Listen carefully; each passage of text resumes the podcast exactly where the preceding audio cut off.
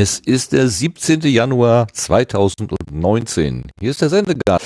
Ihr hört die Stimme von Martin Rützler. Und ich bin sehr froh, dass heute nicht gestern ist. Denn gestern war der Tag des Nichts. Und äh, wenn wir gestern gewesen wären, dann wären wir möglicherweise nicht da gewesen. Waren wir ja auch nicht. Aber wir sind heute da.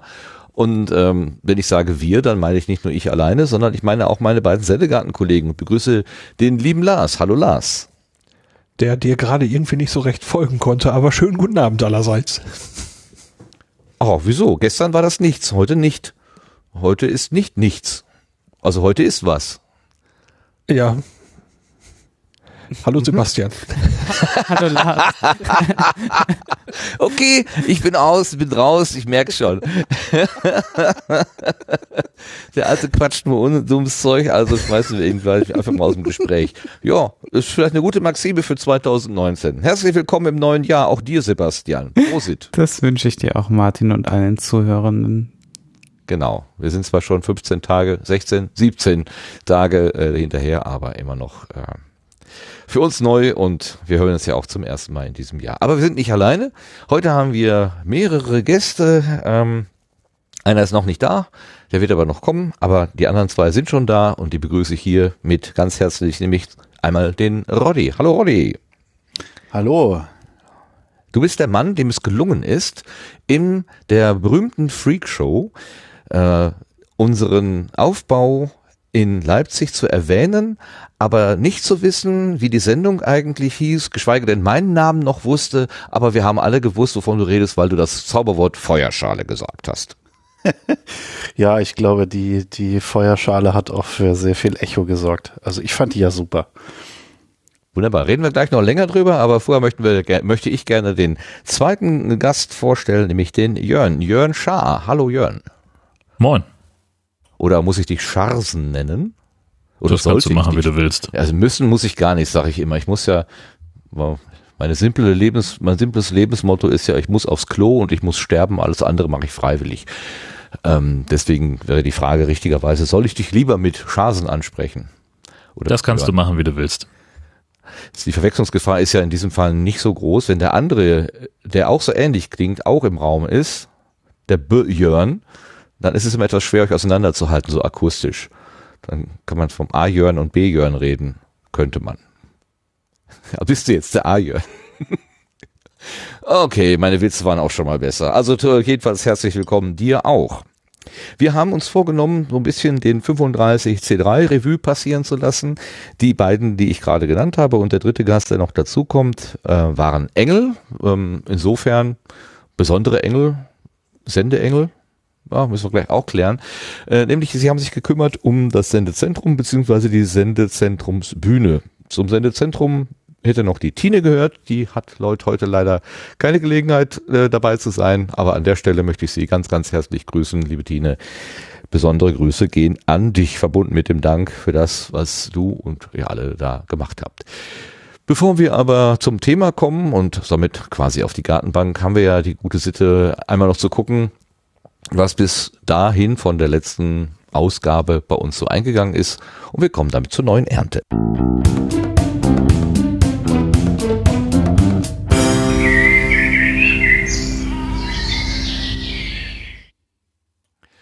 Uns ist was Schönes passiert in Leipzig. Also wir waren ja beim Chaos Communication Kongress. Das habt ihr sicherlich den letzten drei Episoden entnehmen können.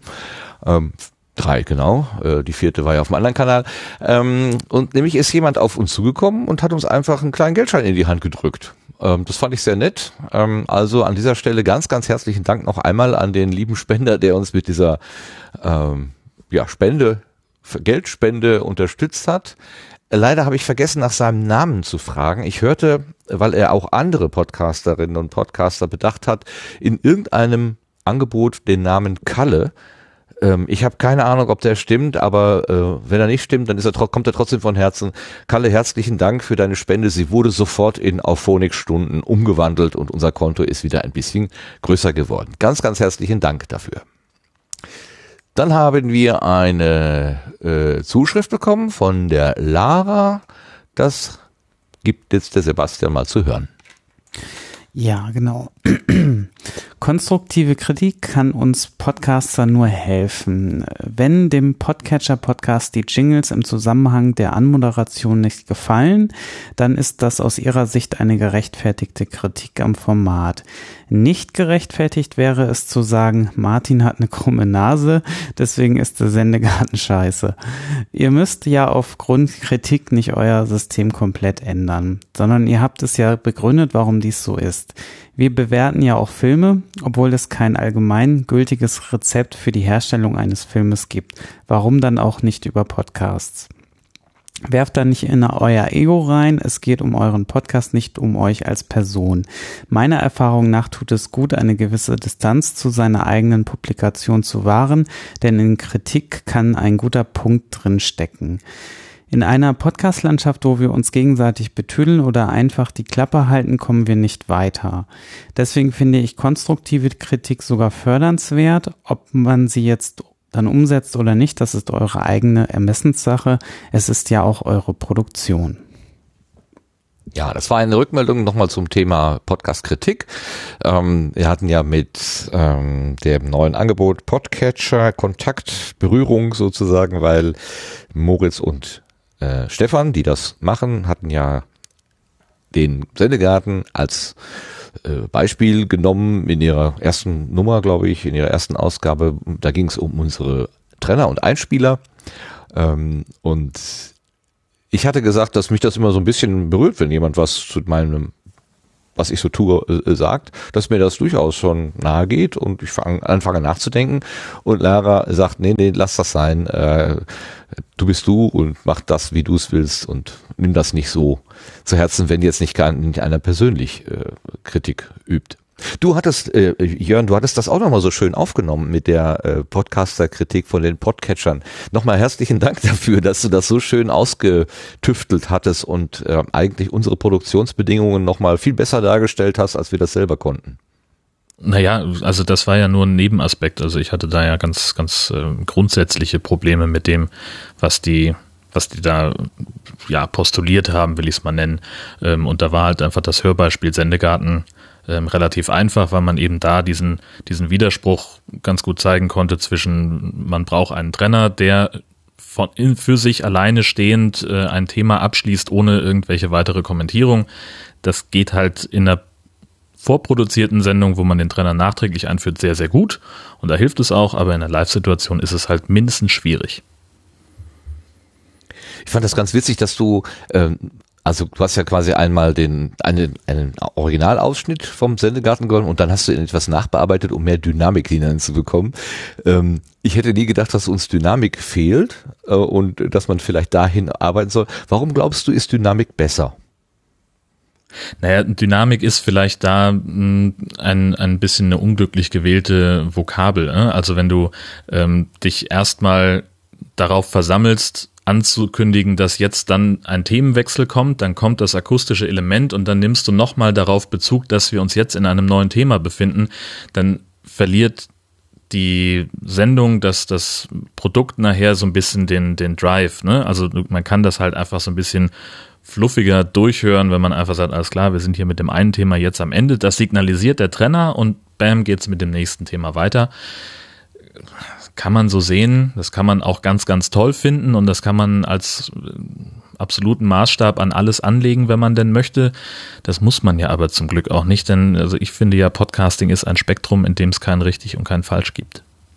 Ah, ja, da würde ich mich gerne anschließen äh, bei dieser Meinung. Ich hatte die, äh, die Gelegenheit, wurde eingeladen von, äh, ich will mal Claudius sagen, das ist falsch, von Moritz und Stefan, so, jetzt habe ich es aber, äh, mit ihnen gemeinsam über den Flausch oder ob es zu viel Flausch gibt und über Podcast-Kritik und so weiter zu sprechen. Sie haben mich eine Stunde lang in ein Gespräch verwickelt, von dem ich hinterher irgendwie nicht mehr so ganz genau wusste, worüber wir eigentlich geredet haben und musste es mir am nächsten Tag erstmal anhören, war dann erleichtert, dass ich nicht zu viel Unsinn erzählt hatte. Ähm, aber es war, es, es war ein Thema, es ist, war ein Gespräch zu einem Thema, wo ich so für mich gedacht habe, eigentlich ist es für mich kein Thema und was soll ich hier eigentlich? Aber ich muss sagen, es war ein angenehmes Gespräch. Also die Stunde war wirklich nett mit den, mit den beiden, auch wenn wir, glaube ich, im ganzen Gespräch nicht einmal richtig auf den grünen Zweig gekommen sind, auf den gemeinsamen Nenner gekommen sind. Aber es war respektvoll und äh, fröhlich und nett miteinander. Also das war richtig witzig und wer sich das anhören will, ähm, das heißt irgendwas mit Flausch und ist unter Podcatcher ähm, zu finden. So, ähm, ein anderes Thema, ähm, was ja auch da in dem Zusammenhang so ein bisschen aufpoppte, das war die Geschichte mit der mit der Quote der Frauen. Also warum gibt es so wenig äh, Frauen in der Podcast-Welt? Äh, Klammer auf, heute sind hier nur Männer. Und das ist, ist leider so. Ähm, es geht nicht anders. Wenn man einlädt und dann bleiben halt die Männer über, dann ja, muss das eben so sein. Ähm, also deswegen die Sendung abzusagen wäre ja auch irgendwie blöde. Ähm, aber wir haben eine Zuschrift bekommen von Achim. Der hat sich zur Ausgabe 66 geäußert. Da haben wir über die Podcasterinnen-Org gesprochen. Ach, das war die Folge von aus Leipzig direkt, wo wir mit der Daniela darüber gesprochen haben. Äh, Lars, gibst du uns mal zu hören, was Achim schreibt? Ja, der Achim hat geschrieben, es ist schon erstaunlich, dass Frauen, die verlangen, Zäune einzureißen, selber Zäune aufbauen und andere ausgrenzen. Aber das ist wohl weibliche Logik, die, Klammer auf, Mann, Mann nicht unbedingt verstehen muss. Ich glaube jedoch, dass das so mit der sprachlichen Gleichberechtigung nicht klappt. Zitat Ende. Und jetzt bin ich neugierig, was Sebastian dazu erwidert. ja, also Erstmal, das ist ein schönes Beispiel, wie Lara eben meinte, von nicht konstruktiver Kritik, weil da ist jetzt nichts Konstruktives dran äh, in, in dem ganzen äh, ähm, Kommentar und ähm, ist auch etwas, was man immer wieder erlebt bei Projekten, dass äh, Projekte nicht konstruktiv äh, kritisiert werden und das, ähm, ich frage mich immer, was das dann soll. Ich kann vielleicht versuchen, mich in Achim reinzuversetzen, indem er vielleicht enttäuscht ist, dass er kein Profil auf dieser Plattform anlegen kann. Ich kann jetzt nur vermuten, dass es ihm darum geht und er deswegen äh, sich hingerissen fühlte, so einen Kommentar zu schreiben, aber äh, der ist doch reichlich schon ziemlich grenzwertig daneben, finde ich, weil ähm, es ist eben halt nicht so, dass wir schon in einer Welt leben, die sich zwar immer äh, mehr in, in Gleichberechtigung bewegt und aber nichtsdestotrotz sind immer noch auf Bühnen und auch in Podcasts ähm, Männer in der Überzahl und dementsprechend ist Podcasterin einfach ein Angebot, wo man gezielt Expertinnen äh, in dem Bereich finden kann und äh, das zu kritisieren per se äh, finde ich irgendwie falsch. Na, und ähm, ja, also das, äh, ja, bisschen enttäuschend, dieser Kommentar, finde ich. Ich hatte eher gedacht, wo du gerade sagtest, sich in Achim rein zu versetzen, da ist so ein bisschen die Idee dahinter, ob Gleiches mit Gleichem zu begegnen, ob das grundsätzlich ein sinnvoller Ansatz ist. Also auf der einen Seite werden die Gruppe A wird ausgesperrt, ja, und man reagiert damit, dass Gruppe B ausgesperrt wird. Dass, dass, dass das von der Grund Idee keine gute Idee ist. So habe ich das auch gelesen. Ähm. Ja, stimmt, das steckt da auch drin. Das, das, darüber hatte ich auch dann gedacht. Aber das Problem ist ja, wie soll es denn sonst gehen? Ich meine, wie, wie will man diesen Zustand äh, jetzt ändern, wenn es nicht solche Plattformen dann gibt, wo man dann auch sagen kann, weil ja wohl ein großes Argument gerade bei Konferenzen wohl ist, man findet keine Frauen. Deswegen gibt es jetzt solche Plattformen, wo man gezielt danach suchen kann. Na, das ist ja der Grund, warum es diese auch Speakerinnen.org zum Beispiel gibt. Ähm, um, um diesem Argument einfach äh, ja eine Plattform entgegenzustellen. Und ähm, das ähm, ja, ich, ich wüsste keinen anderen Ansatz. So, das, deswegen ähm, ist das irgendwie für mich auch nicht zu Ende gedacht an der Stelle dann. Ähm, und da drauf jetzt einzuhauen, klar, ähm, wie gesagt, wenn die Welt ideal wäre und wir schon in diesem Status leben würden, dann wäre das natürlich äh, keine Gleichberechtigung, aber da sind wir ja noch nicht. Mhm. Äh, habt ihr anderen, die ihr zuhört, auch eine Meinung dazu oder äh, wollt ihr da lieber nichts zu sagen? Ich würde mal gerne mal hören. So, Roddy, wie hast du das so wahrgenommen, diese äh, Podcasterinnen-Org-Plattform?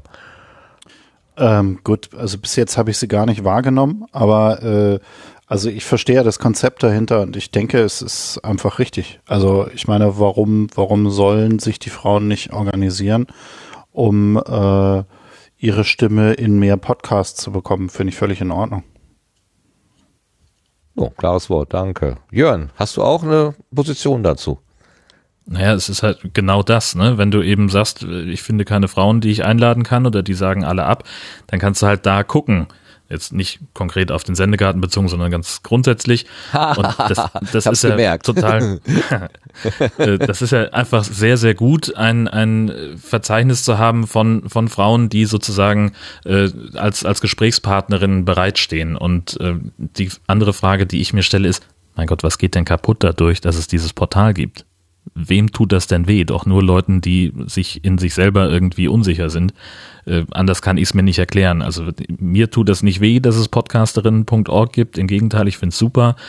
Jemand, der sich davon angegriffen fühlt, hat vielleicht ein ganz anderes Problem.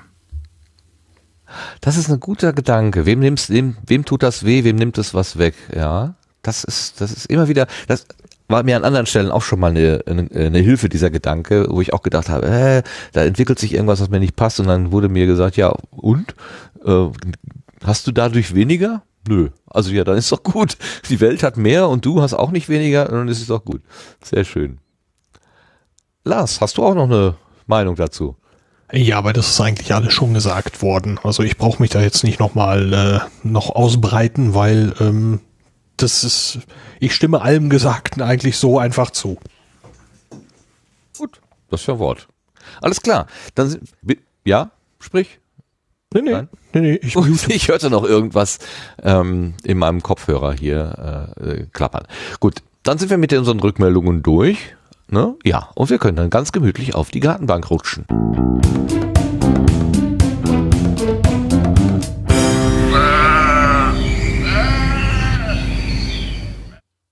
Und da wenden wir uns jetzt dem Sendezentrum zu, beziehungsweise der Sendezentrumsbühne auf dem 35C3, der wie immer die Tage nach Weihnachten, zwischen Weihnachten und Neujahr oder Weihnachten und Silvester, um genau zu sein, gefüllt hat. Äh, diesmal wieder in Leipzig zum zweiten Mal und wir hatten ein Sendezentrum, das wurde ich weiß nicht, von wem das genau angeleiert wurde, aber das lassen wir uns gleich mal erzählen. Ähm, und die Organisatoren oder zwei der Organisatoren, Mitorganisatoren, haben wir ja schon hier, den Roddy und den Jörn. Und dann fangen wir doch einfach mal an. Roddy, wann, seit wann wusstest du denn, dass du da im Sendezentrum irgendwas zu tun hast?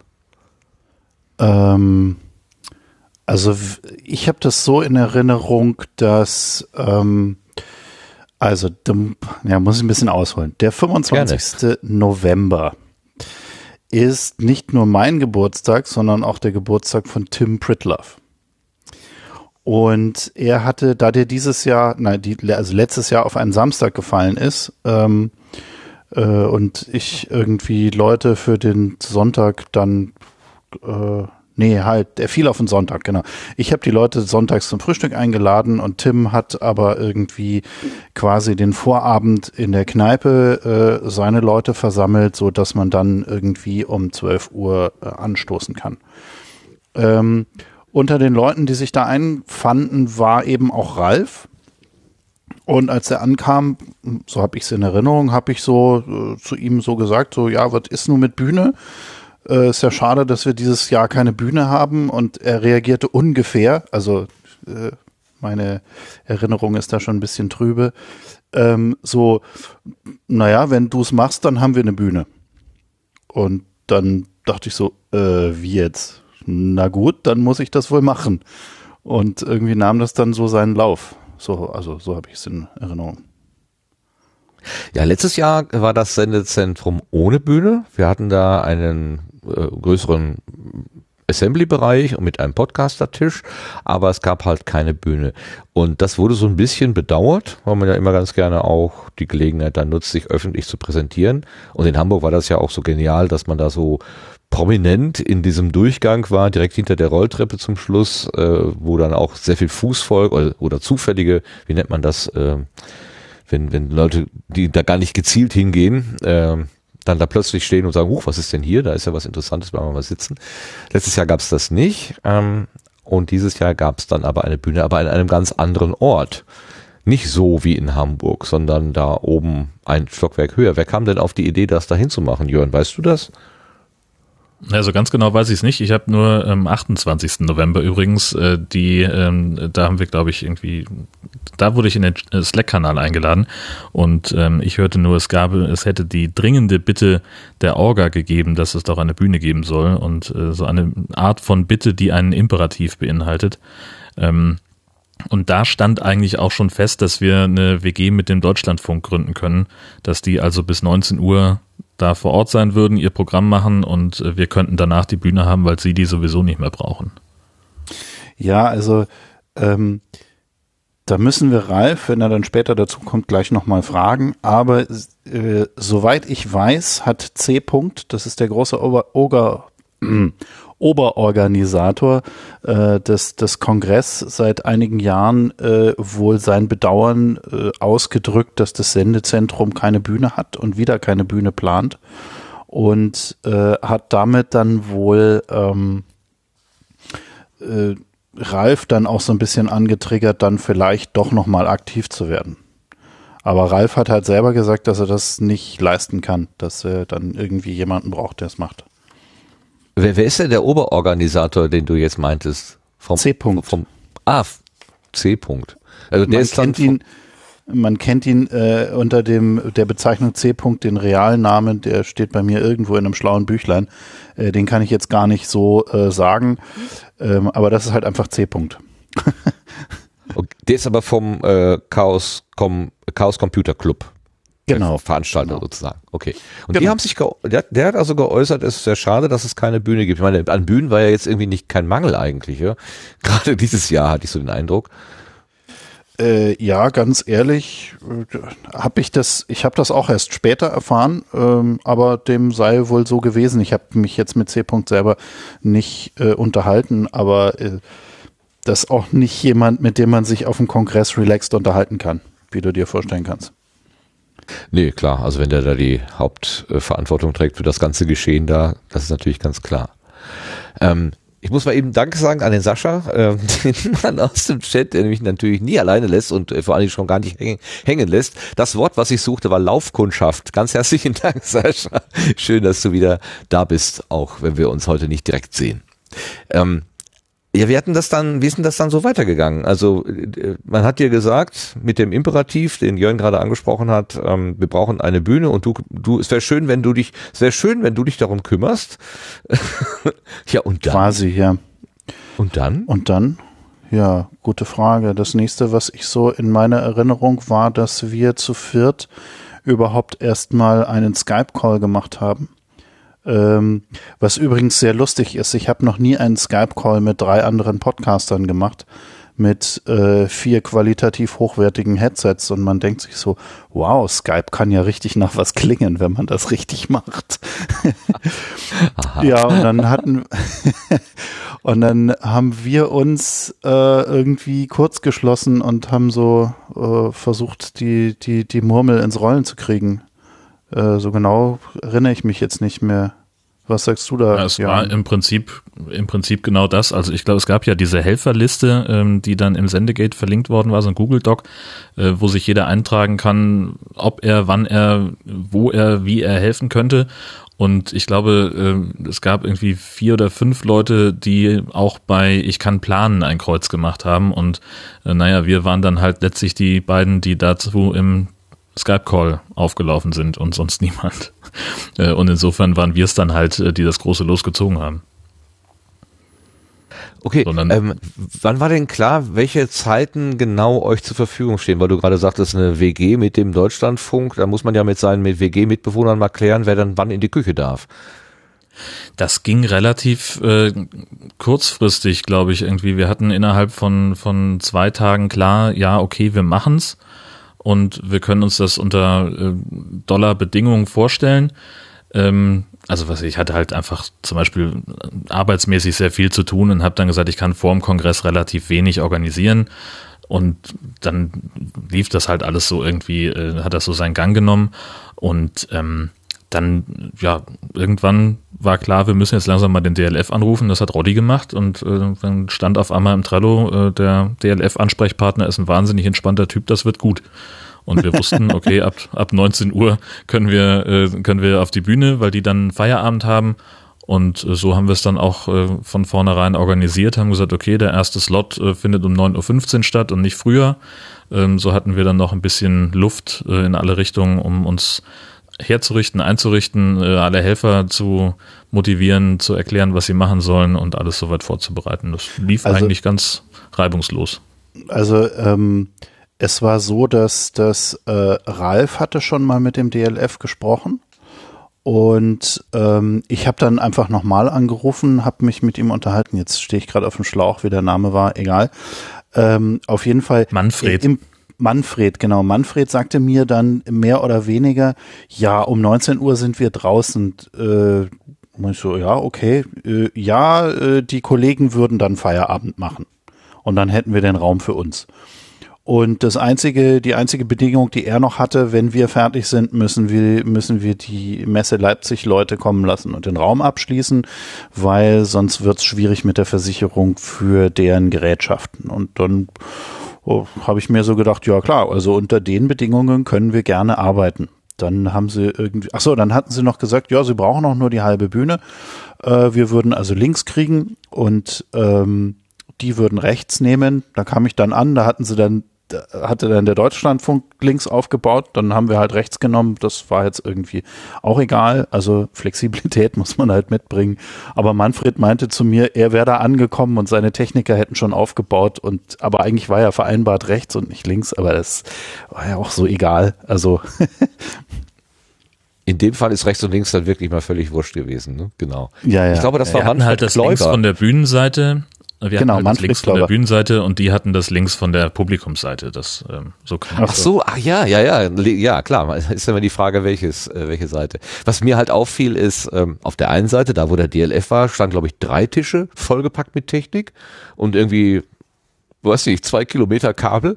Und auf der rechten Seite stand ein Tisch und ein Rechner und oh, weiß nicht, 20 Meter Kabel oder so. Das sah alles irgendwie so von den Verhältnissen ganz unterschiedlich aus. Ähm, Ja, der DLF war komplett mit äh, kabellosen Mikrofonen ausgestattet. Der, also deren Bühne war sehr aufgeräumt. Dafür war der Technikbereich extrem, ähm, ja, wie soll ich sagen, vollgepfropft. Die hatten sogar, und da war ich ja schon so ein bisschen neidisch, ähm, die hatten ein Flight Case für ihre Kaffeemaschine. Seitdem überlege ich mir, wie ich, seitdem überlege ich mir, wie ich meine Kaffeemaschine in ein Flight Case bekomme. ähm, ähm, ja, nee, also die hatten ja auch, also die hatten richtig Infrastruktur dabei, also irgendwie drei Techniker und Leute, die sich kümmern und Redaktion und hast du nicht gesehen und hatten einen Drucker am Start und haben Sendepläne ausgedruckt und so weiter und bei uns war das halt im Wesentlichen das Mischpult und der, der äh, iMac und dann war's das.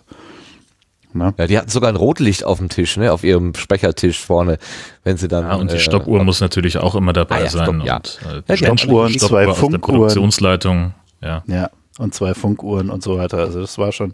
Naja, gut, das ist halt, das ist halt richtiger Rundfunk. Die werden dafür bezahlt, dass alles läuft. Naja, und bei denen ist halt, da muss halt die Sendung um Punkt voll zu Ende sein.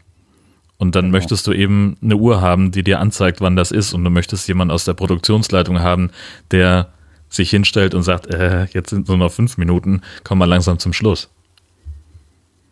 ich genau, hab, da ähm, waren das, wir entspannter. Ja, ich habe das vor zwei oder drei Jahren, also habe ich zum ersten Mal den Deutschlandfunk, nee, das ähm, ist egal. 30C3, glaube ich, war das. Da habe ich den Deutschlandfunk besucht. Auch äh, der war da oben im äh, in Hamburg in dem CCH in so einem extra kleinen Be Zimmer, irgendwie Saal 17, aber der war nicht größer als ein Wohnzimmer sozusagen. Ähm, da ist mir aufgefallen, dass sie tatsächlich diese Funkuhren da stehen hatten und da habe ich mir so gedacht, oh, Funkuhren, hm, ich hätte ja jetzt gedacht, das ist irgend so eine Sender-Spezialuhr mit per Telefonleitung mit der Mutteruhr irgendwie verbunden. Nö, die hatten einfach eine normale Funkuhr. Wie war das denn, weißt du zufällig, Jörn, wie das früher war, als es noch keine Funkuhren gab? Wie hat man sich denn da synchronisiert? Hast du eine Ahnung? Nö, weiß ich nicht. Das ist lange vor meiner Zeit. Wir haben äh, bei uns überall Gorgi-Timing-Uhren hängen. Das sind Uhren, die tatsächlich mit einem mit einem Zeitserver verbunden sind und äh, wo man auch noch nicht mal wissen möchte, was das Ding kostet. Die gibt's übrigens auch als App, habe ich mir sagen lassen. Das ist aber ein Nachbau. Ähm, ja, also keine Ahnung. Nee, weiß ich nicht. Also ich weiß, ich habe in, in Berlin beim Uniradio war ich eine Weile, die hatten auch eine Georgi oder wie die heißen, Timing-Uhr. Das war allerdings auch eine Funkuhr. Die hatten nur äh, die Besonderheit, dass die nicht automatisch resynchronisiert. Also das ist nicht ein Bug, sondern ein Feature. Man will nämlich, dass wenn das Zeitsignal spinnt, die Uhr einfach weiterläuft und nur wenn man sich sicher ist, dass die Uhr neu synchronisiert werden muss, kann man da den Knopf drücken und dann synchronisiert die neu. Ah, also die, die, die nimmt quasi allein. den Sekundentakt mit, aber sie nimmt nicht die Daten mit, welche Uhrzeit jetzt gerade ist.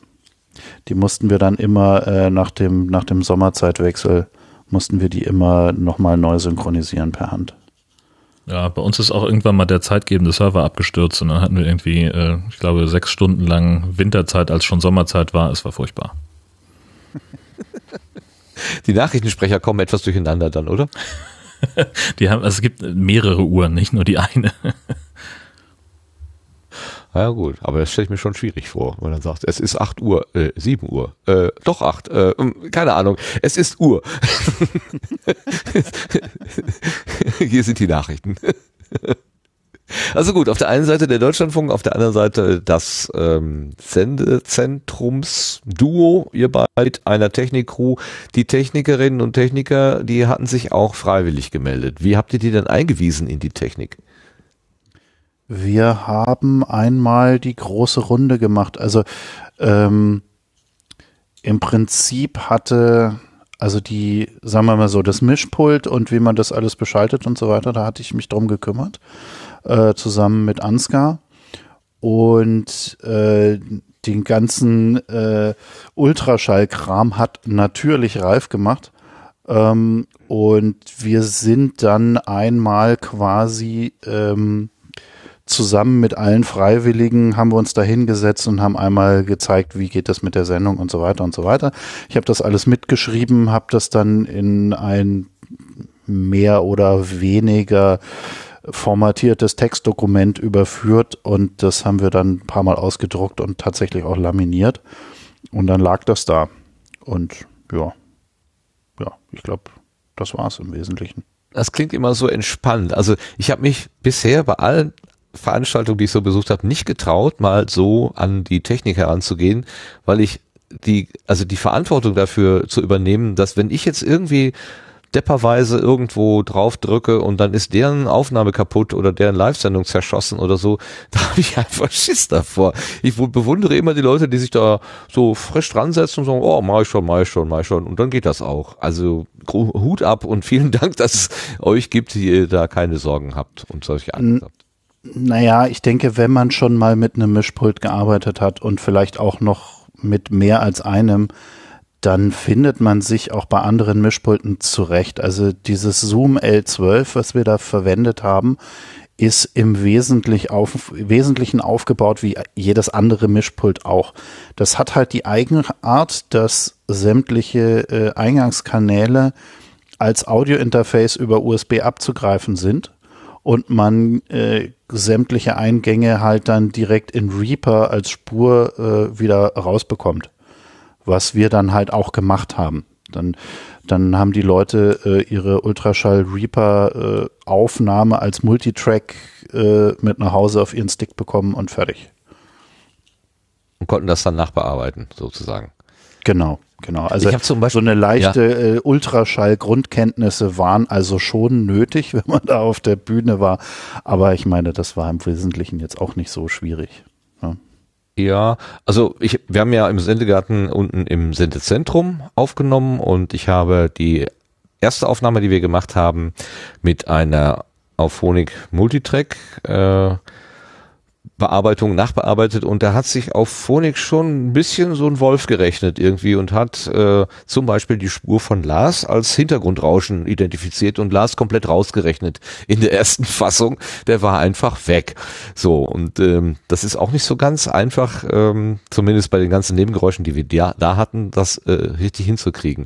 Ich habe in die Aufnahme von Wir müssen reden reingehört und da waren auch reichlich Artefakte drin. Also das war sehr interessant. Habe auch gedacht, huh, ähm, hat, hat, hat das einer von euch vielleicht schon mal gehört und kann sich da nee. irgendwie vorstellen, was da los gewesen sein könnte?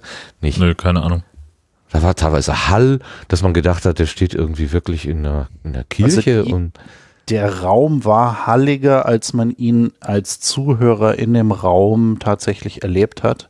Aha. Ähm, ich hatte ein paar Mal das Headset am Mischpult auf und da merkt man erst richtig, wie hallig dieser Raum tatsächlich war.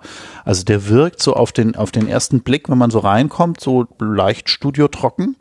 Ja. Aber wenn man sich den dann genau anguckt, den Raum, dann sieht man, dass die, die Seitenwände und die hinteren Wände, also oberhalb dieser Holzvertäfelung, eigentlich nackt sind und, und halt auch hallen können. Beziehungsweise, ja, und da, keine Ahnung, das, das hat sich schon auch in der Aufnahme wiedergespiegelt, glaube ich. Da das kommt sicherlich auch dazu, dass die, ähm, das Signal aus den Lautsprechern auch nochmal mit aufgenommen wurde. Ah ja, das kann sein, ja genau. Das kann natürlich sein. Je nachdem, wo die gesessen haben und wie die da positioniert waren. Mhm. So, also ähm, das war die Aufnahmetechnik. Ihr hattet jetzt vier Headsets und zwei Handmikros, hast du gerade gesagt? Oder wie war das? Nee, fünf Headsets ähm, und genau zwei Handmikros. Das eine Mikro war auf dem Stativ als Saalmikro für Fragen und das andere Mikro, das lag dann auf dem Tisch und war im Prinzip das Mikro für den Moderator, äh, der die Sendung ankündigt und dann hinterher sagt, dass alle ihren Müll wieder mitnehmen sollen. genau. Was war die erste Ausgabe? Ach so, genau, erzähl. Und dann, dann, dann hatten wir noch äh, einen Klinkenstecker auf der Bühne, wo die Leute über ein Gerät ihrer Wahl dann noch Dinge zuspielen konnten. Dann zähle ich mal eben fünf Headsets, zwei Mikros macht sieben und der Klinkenstecker acht, also acht Spuren. Äh, der Klinkenstecker war Stereo, neun. okay, alles klar. ja, aber ich, ne, ich kann halt äh, nur Mono. ja, äh, ja, neun Spuren. Das kommt, glaube ich, hin. Dann waren noch zwei Spuren, äh, ein weiterer Klinkenstecker, den wir in den äh, iMac reingesteckt hatten, um die Pausenmusik zu spielen, die natürlich nicht in der Aufnahme war, aber Okay. Was war die erste Produktion, die ihr da gemacht habt? Wahrscheinlich dann am 27. um 19.15 Uhr oder so? Das war Fair sein. Ach, die Wasserstandsmeldungen, nee. ja, genau. Nee. Die, nein? Fair sein war am Tag 2 irgendwo mittendrin. Sicher? Ja, relativ. Also, okay, du hast das Programm gemacht. Mal nach. Du solltest, ja. solltest es eigentlich besser wissen als ich. Das, oh doch, verdammt, das war doch fair sein. Also nicht verdammt, das war, du hattest recht und ich hatte Unrecht. Das ärgert mich nicht, dass es fair sein war. ich, ich, ich zuckte auch gerade, weil äh, die Anmoderation von Frank, die er war äh, der der Moderator oder der Ansager oder der wie heißt das Stage äh, Manager oder der Herald. Herald, ja, das ist das Wort, was ich suchte. Danke. Ähm, du bekommst den Sascha-Preis für Wortsucherei. Ähm, der sagte, dass irgendwie was, das ist die erste Produktion oder so. Und ähm, als die fertig waren, dann war das Schlussapplaus und dann habe ich mich in der Aufnahme, ich habe den durchgehört, habe ich mich echt gewundert, wie viele Leute da waren. Das muss ja rappelvoll gewesen sein, die Hütte. Ja, rappeln nicht, es war, aber es war schon voll. Es war ordentlich und also es war nicht der Podcast mit den wenigsten Zuschauern, das definitiv nicht. Ja. Wie viele passten denn da rein in den Raum? Ich glaube, wir hatten für Frage. ungefähr 200 bestuhlt, ne? Ja, also uns wurde im Vorfeld gesagt 300, 400 oder so. Ich habe von 400 genau. gehört, ja. Ja, genau, 400. Allerdings, äh, ich weiß nicht, entweder ist die Zahl unrealistisch gerechnet oder wir haben großzügig bestuhlt. Auf jeden Fall, also meine Schätzung wäre auch eher 200 gewesen, aber gezählt habe ich es nicht. naja, das wäre jetzt auch nicht meine Erwartung gewesen, aber dass du vielleicht so Ah. Naja, man kann es ja über, man kann es ja überschlagen, weil wir hatten ja, ja, irgendwie zwei Blöcke und so und so viel Reihen und ungefähr so und so viel Sitze pro Reihe. Das kann man dann schon mal schnell überschlagen, wie viel das ist, aber habe ich halt wie gesagt nicht gemacht. Fragen wir den Reporter, der solche Menschenmassen immer einschätzen muss. Was hast du denn für eine Vermutung? ja. Äh, ich frage bei sowas immer den Einsatzleiter der Polizei. Sehr gute Idee. Also gut, sagen ja, keine wir Ahnung. um die 200. Also 400 waren es auf jeden Fall nicht. Da würde ich mal sagen, nein. Aber 200 kommt wahrscheinlich hin, weiß ich nicht. Gut. Und dann waren es äh, nach meiner Erinnerung drei äh, Produktionen pro Abend. Vier. Oder wie, wie war das? Ja, ne? Vier. Ja. Vier? Vier, ja. genau. Wobei äh, an Tag vier nichts mehr war. Also es genau, das war, äh, war na, weil wir immer gedacht haben, der Deutschlandfunk bleibt bis 19 Uhr und dann halt einfach an Tag 4 nichts mehr geplant haben, weil irgendwie um 8.15 Uhr, 18.15 Uhr der Abbau anfängt und wir im Sendezentrum sowieso traditionell immer gegen Nachmittag irgendwann anfangen.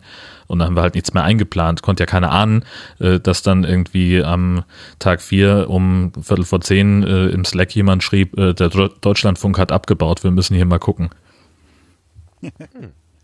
ah nee, Quatsch, das war sogar schon an Tag 3 äh, dass die abgebaut haben, fällt mir bei der Gelegenheit ein, weil wir dann nämlich noch relativ hektisch äh, wurden, weil unsere ähm, Verbindung zu, zu den Lautsprechern, also das XLR-Kabel, äh, was uns mit der Saallautsprecherei verbunden hat, das war auf einmal weg. Äh, das mussten wir nochmal neu verlegen, weil das oh. über den DLF-Schreibtisch lief. Oh, ja, das ist natürlich doof, wenn die gehen und nehmen äh, kritische hm. Infrastruktur mit. Naja, die hatten, genau die hatten äh, das XLR-Kabel, was an die PA ging, hatten die an so einen kleinen äh, Behringer Mischer gehängt und hatten sich selbst halt einen Kanal gegeben und uns einen Kanal gegeben und äh, da konnte man dann halt ganz einfach den einen anmachen und den anderen wieder ausmachen und so weiter. Also das war äh, in, in, in dem Zusammenhang, ne, also alles, was man im Saal gehört hat, war auch nur Mono. So, das reicht ja so. auch. Aus unserem Mund kommt ja nur Mono, hat Ralf gesagt. Also, der muss das doch wissen. Naja, dann waren die Einspieler natürlich auch nur Mono, aber ich, also es hat mich niemand angesprochen darauf, dass wie denn das sei. Ist das alles nur Mono oder so? Also es scheint nicht weiter aufgefallen zu sein. Hattest du, Jan, die Geschichte nicht mal erzählt, dass irgendein Radiosender, weil da irgendeine Technik falsch justiert war, mehrere Wochen lang statt Stereo alles in Mono ausgestrahlt hat und niemand hat es gemerkt? Irgendjemand Weiß hat uns so eine schöne Geschichte erzählt. Du warst es nicht, ich jetzt du dich erinnern. Ad hoc ja. nicht, nee. Ja. Das fand ich also sehr witzig, dass das gar nicht, niemandem aufgefallen war, großartig. Also vielleicht wird Stereo ja auch etwas überbewertet. Aber sagt der. Es kommt sehr stark auf die Produktion an. Ne? Die Podcatcher fordern ja äh, schon mehrfach, äh, dass wir mehr binaurale Produktionen machen sollen, um den technischen Fortschritt ähm, Einzug halten zu lassen. Ach so, mehr 4K beim Radio. Mhm. Aha. Naja. Ja, gut. Ähm, Wo es passt, gerne. Aber ich denke auch immer an die Leute, die Podcasts nur mit einem Knopf im Ohr hören oder die vielleicht äh, gar nicht auf beiden Ohren gleich gut hören. Und dann ist es immer doof, wenn der eine Sprecher laut ist und der andere so ganz leise irgendwo im Hintergrund, dass man gar nicht weiß, was der sagt. Das nervt dann sehr. Also ich rede von mir, wie ihr sicherlich ja, aber, gemerkt habt. Aber die meisten Podcatcher, also jetzt als Programm, was man benutzt, um Podcasts abzuspielen, haben auch einen Mono-Button. Also so schlimm ist es jetzt eigentlich nicht. Okay. Und zur Not, also bei mir glaube, standardmäßig aktiviert. Ja, und ich glaube, zur Not kann man auch das ganz, also bei iOS geht das, kann man das ganze Telefon auf Mono schalten. Also dann hat man halt wirklich alles in Mono, egal welche Quelle da spielt. Aha. Äh, jetzt mal ganz blöd gefragt, äh, da ist aber auch nur ein Lautsprecher drin oder ist in so einem Apple-Device sind da auch zwei Lautsprecher drin, die die dann da Nein, aber die, die noch eine Klinke haben, haben ja eine Stereoklinke. Ja, okay, die hätten die Möglichkeit, genau. Aber ich dachte jetzt in der, in der Hardware wären dann auch zwei, keine Ahnung, was Apple glaube, sich da ausdenkt. Äh, ich glaube, die sind in, nee, die haben inzwischen auch zwei Lautsprecher. Und die tricksen da auch so ein bisschen rum mit dem Lautsprecher, den man zum, äh, äh, zum Telefonieren benutzt und dem Lautsprecher, der unten bei den Mikrofonen ist, wenn man irgendwie das im Querformat hat. Also es wird schon so ein bisschen stereomäßig, vielleicht rechnen sie da sogar noch ein bisschen hin, dass die Basis noch ein bisschen breiter klingt oder so. Also das weiß ich nicht genau, aber ja, das ist im Prinzip schon auch Stereo. Und Jörn, warum hast du standardmäßig den Mono-Button aktiviert? Weil mich das ganz häufig nervt, dass ähm, übermäßig äh, im Stereobild rumgespult wird. Ähm, das lenkt mich ganz häufig ab. Ich weiß nicht, das hat irgendwann mal angefangen ähm, und ich fand es irgendwie, äh, ich habe das aus irgendeinem bestimmten Grund gemacht, der mir jetzt nicht mehr einfällt. Und dann habe ich es beibehalten, weil es mir nicht geschadet hat. ja, okay.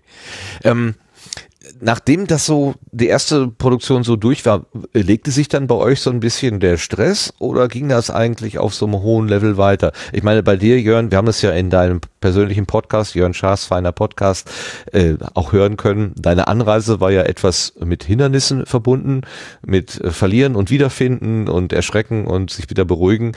Du warst ja ohnehin etwas durch, bevor du gekommen bist.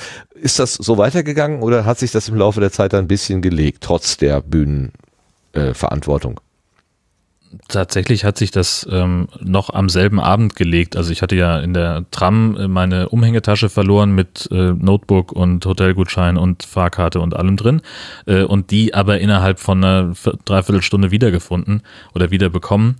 Äh, und da war ich dann das war mehr Erleichterung als Anspannung, was dann auf dem Kongress noch übrig war. Und als es dann mit der Bühne losging, pff, das lief ja alles. Also das Programm stand, äh, alle wussten Bescheid. Wir hatten Helfer für fast alle Schichten. Äh, die waren alle immer pünktlich da. Die haben mit einer sehr großen Gelassenheit und einer unfassbaren Zuverlässigkeit und mit Mitdenken und allem, was man brauchte, äh, die Jobs äh, übernommen, für die sie sich eingetragen haben. Das war also von meiner Seite aus, ich fühlte mich zu 80 Prozent der Zeit vollkommen überflüssig da vor der Bühne, ähm, weil alle einfach super funktioniert haben. Alle haben gut mitgemacht. Äh, auch die, die Podcastenden waren pünktlich, sind in ihren Zeitslots geblieben. Es gab keinerlei Diskussion. Naja, doch, es gab ein bisschen Diskussion, aber das war nicht der Rede wert. Ähm, das war vor allem immer tagsüber, nicht abends. Und von daher, nö. Also ich habe nichts vom Kongress mitbekommen, sondern nur die Bühne. Ähm, aber ansonsten, also es war sehr, sehr stressfrei und hat super geklappt. Hallo in die Runde. Hört oh, ihr mich? Oh, da ist der dritte. Der ja, du musst dich mal leiser machen. Äh, ich muss mich Tick. leiser machen. Ich ja. mache mich mal einen Ticken leiser. So besser? Ja, besser. Ja, besser. Besser. Okay. Kann man ja noch ein bisschen leiser machen. Ja, ein bisschen leiser, sonst kommst du so stereophonisch hier rüber. So gut? ja. Okay. Für meine Ohren ja, aber das soll der Sebastian sagen, der kann das besser. Nee, passt. Ihr klingt auf jeden Fall mhm. sehr schön. Mhm. Mhm. Okay. So, ja, hallo Ralf. Wir sind, äh, wir sind gerade mitten in der äh, ersten Runde sozusagen. Wir reden über die Bühne und die Bühnenerfahrung, wo die Bühne hergekommen ist und wie es da so zugegangen ist. Der Roddy ist da, der Jörn ist da und die haben gerade schon so ein bisschen erzählt, wie sie überhaupt da in die Orga rein äh, geraten Geschlittert sind. wurden. ah ja, erzähl du doch mal aus deiner Perspektive, wie du das gesehen hast. Hashtag nützliche Idioten. Na, das wäre jetzt ein Oh, das, das klippt jetzt noch ein bisschen. Also ja. kannst du ein kleines bisschen runter? Ja. Ja, warte. Dum, dum, dum, dum, dum, dum. Test, Test, Test. Eins, zwei, Test. Ja, Dum, Test. Ja. So gut? Okay. Ja. Man muss ja immer so die Überlastungstests machen hier. Okay. Ja.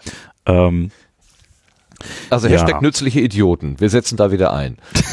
Ja, Witze, die man macht und wo erstmal so anderthalb Sekunden Stille in der Leitung sind, bevor irgendjemand anfängt zu lachen. Das betroffene Schock, ist genau mein Ding. Betroffene Schockstarre. ähm, nee, also die, die, die Historie ist ja die, dass wir hatten ja eigentlich seit es überhaupt so die, diese Präsenz vom, vom Sendezentrum auf dem Kongress gibt, immer eine Bühne. Die war am Anfang sehr klein mit irgendwie, glaube ich, so, ja, wohl so ganz riesig, also die allererste Republika-Bühne, da waren wirklich irgendwie zehn Zuschauersitze davor. Ja, das war so ein kleines Zimmerchen da oben. das war so ein kleines Zimmerchen hinten unten. Wohingegen, glaube ich, unser allererster Kongress schon doch mindestens 100 Sitzplätze, glaube ich, auch hatte. Ich meine, darunter äh, sind wir da gar nicht erst angefangen. Das war so halb unter der Rolltreppe, eigentlich auch eine ganz skurrile Location damals äh, in Hamburg. Aber auf jeden Fall war dann eigentlich immer klar, ähm, so die Bühne, auf der wir dann auch Live-Podcasting ausprobieren, was was zu dem Zeitpunkt, als wir damit gestartet hatten, also Tim, Claudia und ich, noch überhaupt kein Ding war. Also da sind noch nicht irgendwie Podcasts groß durch die Republik getourt, außer vielleicht Bits und so. Ich glaube, die hatten das damals auch schon gemacht. Ähm, auf jeden Fall, das gehörte immer zusammen. Und dann äh, kam mir irgendwie so das Leben äh, letztes Jahr oder vorletztes Jahr dazwischen, sprich irgendwie Claudia und ich, wir sind Eltern geworden. Und äh, da merkt man dann schon, dass so der, die Zeitressourcen plötzlich irgendwie so in Größenordnung schwinden, wie man war ja natürlich auf alles vorbereitet, aber darauf dann doch nicht so ganz, ähm, was so wirklich so diese totale 24-7-Bespaßung angeht, der man da plötzlich so ausgeliefert ist. Und von daher hatten wir letztes Jahr schon gesagt, okay, es ist ja jetzt eine komplett neue Location. Wir waren das Jahr davor schon, schon nicht in der Bühnenorga drin. Ähm, und äh, da gucken wir uns erstmal an, wie das überhaupt so alles in Leipzig ist und machen erstmal keine Bühne. Und da gab es schon lange Gesichter, darüber haben wir auch vor einem Jahr ja, glaube ich, äh, diskutiert, auch im Sendegarten. Ähm, Weil es dann schon Stimmen gab, die immer gesagt haben, ah, das ist doch dann kein richtiges Sendezentrum, so ohne Bühne, das äh, gehört doch irgendwie zusammen.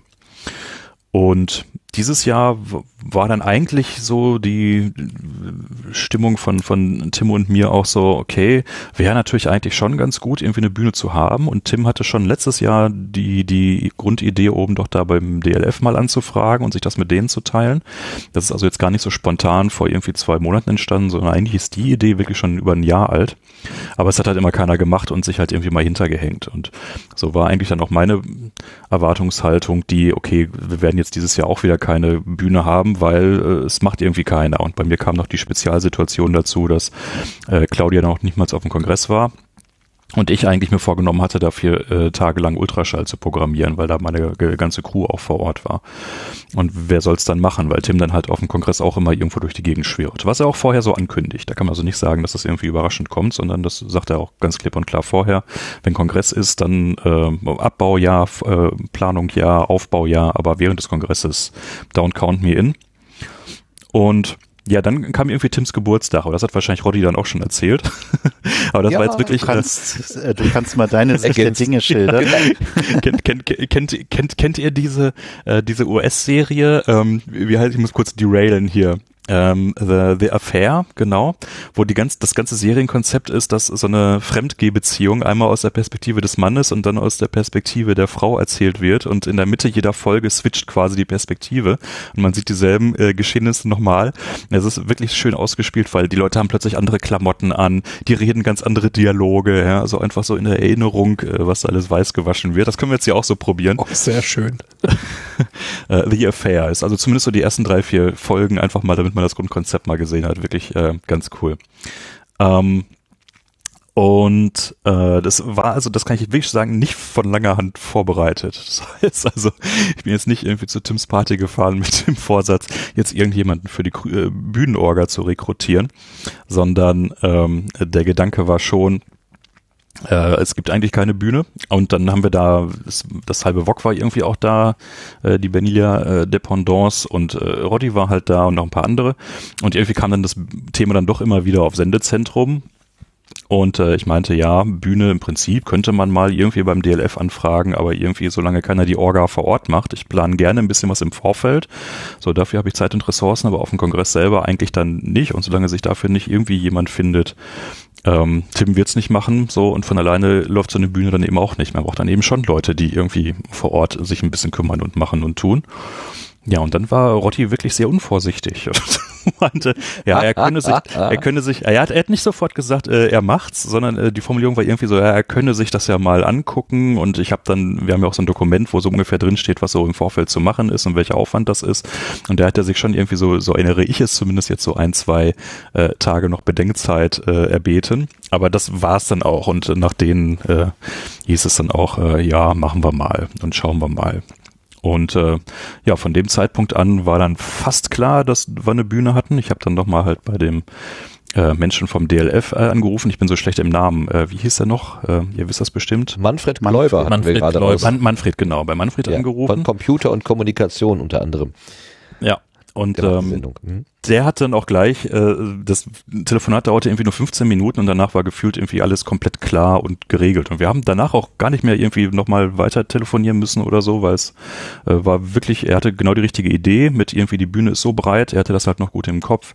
Ähm, wir nehmen die linke Seite, ihr nehmt die rechte Seite, wir bauen zwei komplett getrennte Setups auf, wir machen den Vormittag, ihr macht den Abend, fertig, Punkt. Okay, prima, so läuft es. Das war also die, die unproblematischste politische Verhandlung, die ich in dem Kontext überhaupt je hatte. Nur links, naja. rechts ist durcheinander geraten, oder? An- Angeblich, aber ich kann es auch wirklich nicht mehr erinnern, ob, ob äh, wer, wer da jetzt politisch wo verortet werden sollte. Äh, das das äh, kann ich da jetzt wirklich ähm, nicht mehr sagen. Und ähm, ja, ähm, von, von da ab lief es dann eigentlich auch schon so. Und der einzige Unsicherheitsfaktor war dann halt noch das VOG, ob es halt auch wieder einen Livestreaming und dann auch eine Videoaufzeichnung geben würde. Und auch da war dann relativ schnell klar, okay, dafür sind wir einfach doch zu spät vom Timing her. Aber da haben wir dann auch gesagt, naja, okay, machen wir aber trotzdem die Bühne. Also auch wenn wir dann kein Video haben, was schade ist und kommen wir ja vielleicht hinterher noch dazu, was so Optionen wären, das nächstes Jahr dann vielleicht doch als äh, wieder ein neues äh, Feature-Projekt anzugehen. Ähm, aber äh, trotzdem haben wir gesagt, naja, jetzt haben wir schon irgendwie äh, Planung soweit und äh, Bühne wäre schon schön, wenn wir sie machen. Ja, und dann gab es plötzlich eine Bühne. Hurra. Und die lief Also du dann total super. angeleiert, aber dann hast du das in die Hände von, von Rolli und Jörn gegeben. Genau, also auf, Aufbau hatte ich noch mitgemacht dann vor Ort, also Planung halt auch ein bisschen, weil ähm, es ist schon eine Sache, ob man das irgendwo in meinem Google Doc runtergeschrieben hat oder ob man es dann auch irgendwie vor Ort schon mal äh, hatte. Und ich hatte auch vom äh, Tims Zoom L12 äh, Mixer, hatte ich mir vorher schon mal durchgelesen und wusste also, wie das also ungefähr so mit den Mixen, wie man das machen könnte, hatte mir das alles schon so ein bisschen so zusammengegrübelt, weil früher hatten wir immer den VOG-Mixer, äh, den VOG-Mixer. Was? So, dieses, dieses äh, äh, Allen and Heath ähm, äh, Digital-Monster für irgendwie 4000 Euro, was mit Motorfadern und wirklich allen Schikanen daherkommt, aber wirklich schwer zu verstehen ist, fand ich. Insbesondere für Leute, die, die man dann nur für eine Schicht irgendwie dran sitzt. Und äh, da war ich, ich selber sehr, sehr froh, dass wir da diesen doch relativ übersichtlichen L12-Mixer stattdessen hatten. Und ich habe an Tag null dann noch ein bisschen mit dem aufgebaut, aber auch jetzt irgendwie gar nicht irgendwie da äh, groß federführend. Und bei Tag eins bin ich, glaube ich, irgendwie ein oder zweimal kurz vorbeigekommen, also vor der ersten Sendung natürlich, irgendwie einmal gucken, ob dann da alles irgendwie läuft. Und danach wirklich äh, nur noch, wenn ich irgendwie Lust und Laune hatte. Das hatte ich so extrem dann auch nicht erwartet, aber es lief einfach komplett. So, und warum soll man dann irgendwie Leuten ins Handwerk fuschen, wenn sie irgendwie ähm, die Bude da gut unter Kontrolle haben? Für Ultraschall habe ich dann trotzdem exakt gar nichts programmiert. Das ist ein etwas anderes deprimierendes Thema. Also vielleicht Lessons learned geht nicht auf dem Kongress, um da irgendwas zu arbeiten. Also im Sinne von irgendwie konzentriert an irgendeinem Projekt. So, es funktioniert nicht. Es gibt immer zu viele andere Dinge zu tun. Ja, so viel Ablenkung, da sind so viele andere Menschen. So sieht's Also aus. das heißt, äh, du bist im Prinzip sehr, sehr zufrieden mit dem, was Jörn und Rolli da gemacht haben. In deinem, Ja, perfekt. äh, Absolut. Aufbau also das hat, äh, hat äh, super funktioniert. Ne? Also auch, dass wir dann in einer sehr, sehr kurzen Zeit doch ein sehr schönes Programm zusammenbekommen haben beispielsweise. Das, wär, das sind halt so Sachen, die hast du selber nicht unter Kontrolle.